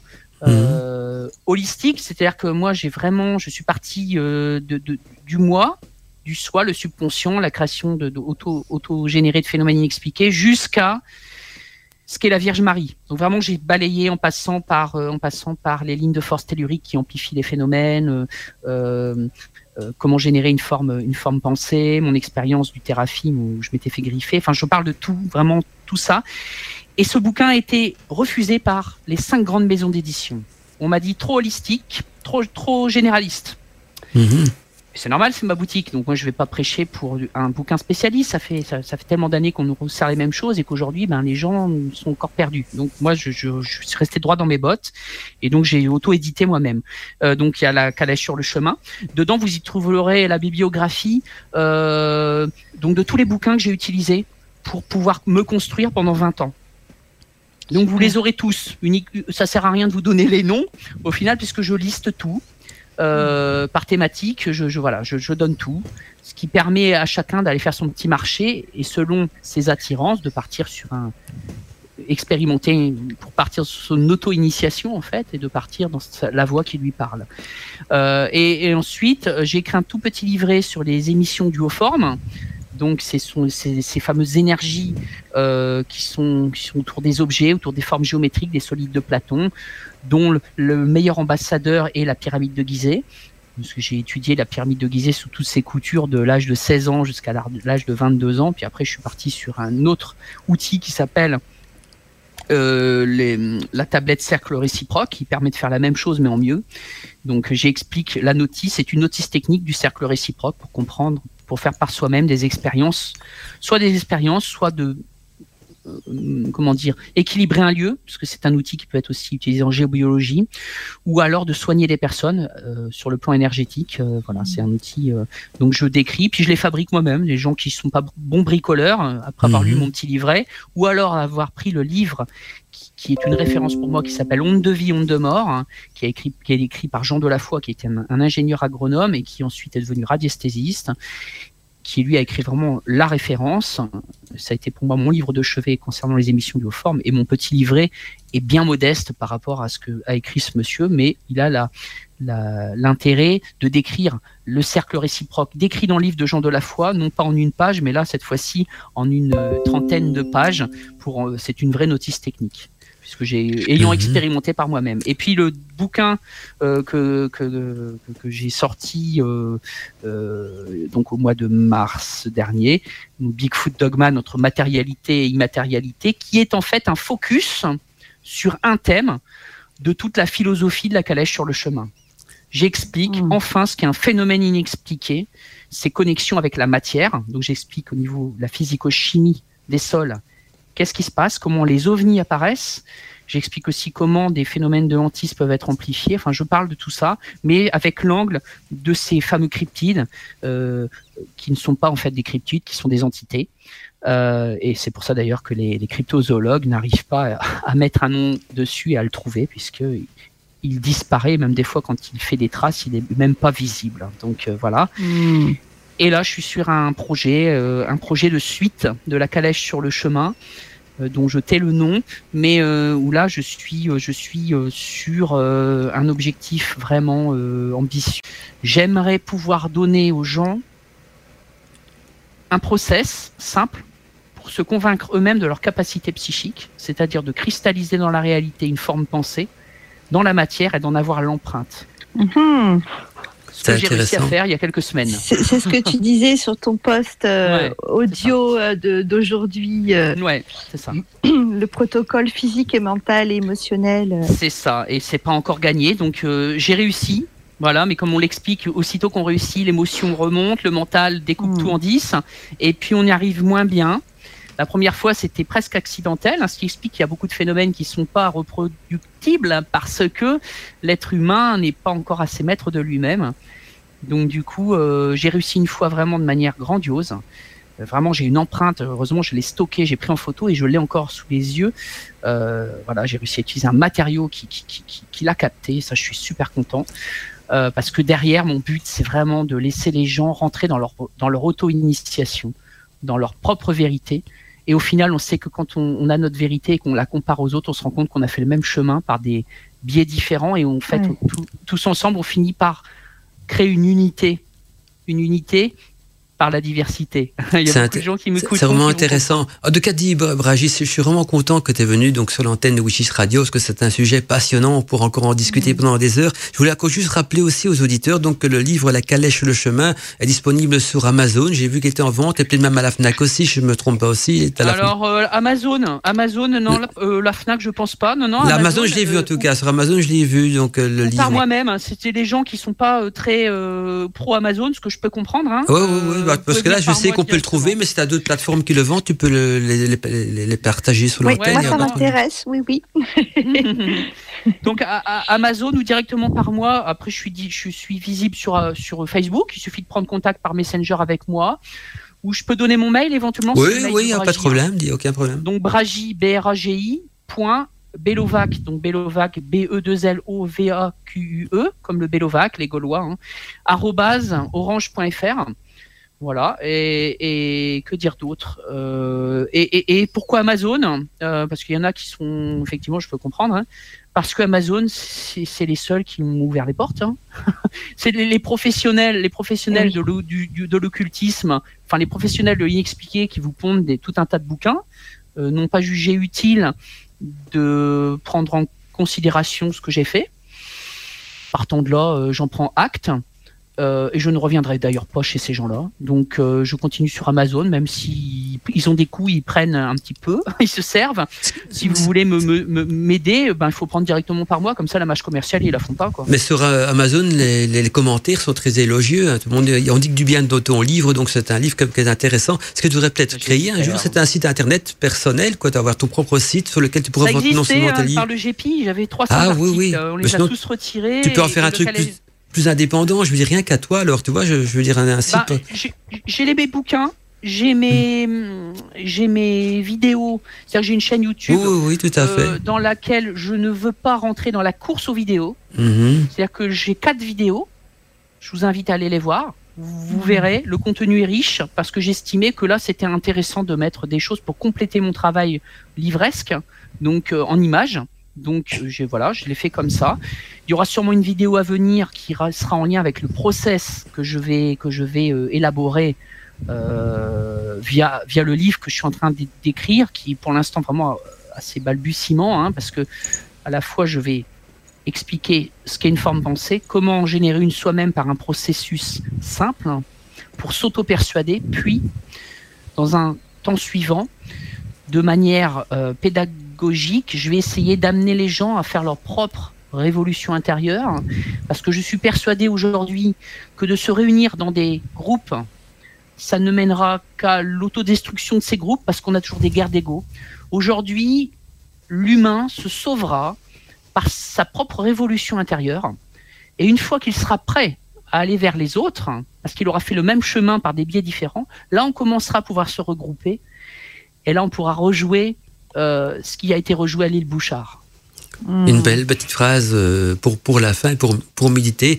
On va faire un petit tour de table maintenant pour se dire au revoir, parce qu'on a, on a déjà débordé de 8 minutes. C'est pas que ça me dérange, hein, mais parce qu'on a, je pense qu'il y a certaines d'entre nous qui ont d'autres activités encore en, en soirée aussi. En tout cas, dit euh, Bragide, d'abord, je te remercier mille fois d'être venu sur Witches Radio dans une émission des bas libre antenne, parce que non seulement tu es passionnant à écouter, mais tu es aussi quelqu'un donc de, de, de très sympa, de très ouvert et, et de très éclairé aussi. Et ça, ça va surtout plaire aux auditeurs. Et alors, euh, voilà, hum, tu reviendras quand tu veux sur Witches Radio. Les portes seront toujours grandes ouvertes. Avec Nous, on reste. plaisir, moi je vous remercie aussi. On reste bien sûr en auditeurs, contact. hein, C'est toujours un plaisir de parler de tout ça, je suis passionné. Et puis d'avoir des gens en face qui, qui posent les bonnes questions et, et avec qui on peut avoir un, un débat d'idées et, et- et- et une qualité pour les auditeurs, pour les gens qui sont peut-être un peu perdus, euh, qui n'ont pas la chance de d'avoir, euh, on n'a souvent pas la chance d'avoir des gens autour de nous pour parler de tout ça, et on est isolé et, et, et des fois piégé dans dans sa réalité médiumnique, on va dire dans la, médiumnité, il y a des gens qui sont vraiment en- perdus dans ce qu'ils voient, et dans ce qu'ils vivent. Et voilà. Donc si ça peut amener aussi euh, un début de de, de lumière, d'apaisement, là, d'apaisement et peut-être un, nouveau chemin à suivre aussi. Mm. Alors je vais laisser la parole à Stéphanie et à Rose aussi pour qu'ils te disent le petit mot de la fin avant que j'envoie le générique de fin d'émission. En tout cas, dis un grand merci. Nous on reste en contact, bien sûr. Et mm-hmm. donc euh, il y a Rose ou Stéphanie, je sais pas qui a envie de reprendre. Il y a Rose. Il y a Rose. Je parole il y a Rose. Oui, bah écoute, euh, je, je reviens un peu, enfin comme Mandala en fait, c'est ça a été euh, très intéressant, effectivement. Euh, ça sent que tu es passionné. Et puis, j'ai bien aimé en fait cet aspect euh, holistique, enfin, qui, prend en compte la science et tout. Enfin, vraiment, tous ces aspects en fait que même dans la médecine, on prend pas assez en compte tout ce qui est holistique pour un être. Donc voilà, moi, ça m'a, ça m'a beaucoup, beaucoup plu cette émission et et ouais, je reviendrai vers toi pour d'autres questions. Euh, voilà. Avec, plaisir, merci beaucoup. Et Stéphanie Oui, tout à fait. J'ai découvert euh, voilà, plein de choses. Enfin, j'ai bu, euh, j'ai bu tes paroles. C'est vraiment passionnant. C'est vraiment passionnant d'avoir un, point de vue totalement différent de, de ce que j'avais eu l'habitude d'entendre. ça me stimule énormément, en fait. donc, voilà, j'ai encore plein de questions, mais je, pense que je vais hmm. m'offrir, euh, c'est mon anniversaire la semaine prochaine, je pense que je vais m'offrir le petit Bigfoot euh, Dogman. Et pour aller creuser un peu tout ça, c'est voilà, pour, ceux, pour les auditeurs qui ont envie, justement envie de, de poursuivre le, débat, euh, il y a le livre qui va donner donc des explications en plus. Et je pense que justement c'est un, une bonne idée donc de s'offrir le livre si on a encore beaucoup de questions à se poser parce que je pense que dans euh, il a il a pas fini de partager. Puis t'as pas fini d'évoluer non plus. T'es toujours en, en évolution, Bragi. Non, donc, euh, euh, la personne, le, le Bragi Belovac de la calèche sur le chemin, euh, derrière il lui est quand même passé cette expérience avec un le Dogman. Il est né, je je sais pas si je me souviens plus si je l'ai dit, de, ma rencontre avec un chercheur du CNRS. tout à fait. Hein. donc euh, avec un ingénieur forestier du CNRS, un, savant qui lui a une connaissance, mais comme quoi tout est tout est tellement hmm. cloisonné qu'il a fallu qu'un mec comme moi rencontre un mec comme lui pour que d'un coup une lumière naisse et que et que derrière la réalité, l'explication du dogman, ça fait 70 ans pour le Bigfoot et le dogman, même peut-être plus. On se demande ce que c'est, on comprend rien. Et là, en fait, on a tout. On a tout. On a le mec comme moi qui est curieux, qui est ouvert sur le subtil, et on a un mec qui m'a donné des informations sur une nature de sol, qui m'a ouvert, qui a ouvert une frange de la réalité. C'est une leçon de vie aussi cette rencontre. D'ailleurs, à chaque fois, je, dans le bouquin, je l'ai remercié, mais il saura jamais que j'ai écrit un livre grâce à lui je, je, je, je, me permettrai jamais d'aller voir un mec du CNRS pour lui dire merci. Grâce à toi, le Bigfoot, on ne connaît plus. Le mec, il va dire, mais il est demeuré, lui. Pourquoi je l'ai pris en stage? Non, mais voilà. Non, mais tout ça pour dire que, que, que c'est une leçon de vie aussi. L'humanité est en train de faire apparaître des vraies saletés, et c'est grâce à un scientifique du CNRS et un mec comme moi qui fait depuis 20 ans se pose des questions existentielles. Il n'y a pas 10 minutes de ma vie où je ne réfléchis pas à ça. Il n'y a pas 10 minutes. Des fois, c'est une mhm. torture. Hein. Ah ben, hein. quand, quand l'esprit travaille, là, hein. c'était un, un, bon artisan hein, pour euh, justement évoluer dans la vie. En tout cas, ben voilà, on, ça, ça fait vraiment plaisir. Euh, c'est pas que j'essaie de clôturer au plus vite, mais parce que je vois que le temps passe. Et, il y a des obligations là. Ah, il y a des obligations familiales aussi, donc euh, il, y a, il, y a, ça derrière, derrière aussi. Mais c'est un, vrai plaisir. donc je dis le petit mot, je veux encore dire un, un, grand merci aussi à Stéphanie, à, à Rose d'être présent également dans l'émission et, et, surtout Stéphanie qui a été également très très active aujourd'hui. D'un côté, tant, tant, mieux, ça fait aussi avancer les débats. Alors euh, toi, toi, toi Bra, Bragi, ben voilà, tu, maintenant que tu es déjà venu sur Wichis Radio. Tu seras peut-être un jour invité pour d'autres émissions encore. Ça sera toujours avec euh, avec plaisir, bien sûr. Et et puis euh, et, Elia Rose, donc qui fait partie des habitués, donc des débats libres antennes. Je vous dis à tous une belle soirée. Euh, faites des beaux rêves. Restez branchés sur Wichis Radio parce que la musique, quand elle, elle continue non-stop euh, toute la nuit, la musique bien bien de sorcière, de la, la musique pour élever l'âme. Et on se retrouvera donc bientôt dans les débats libres antennes pour d'autres aventures avec d'autres thèmes. À bientôt à, tous. Bientôt Yaro, Stéphanie. Bonne bientôt. Soirée. Bonne soirée. Bonne soirée. Bonne soirée. Merci. L'univers de la magie, mystère, la sorcellerie, paranormal. Émission, émission, par les, les, les, les, les débats et libre antenne.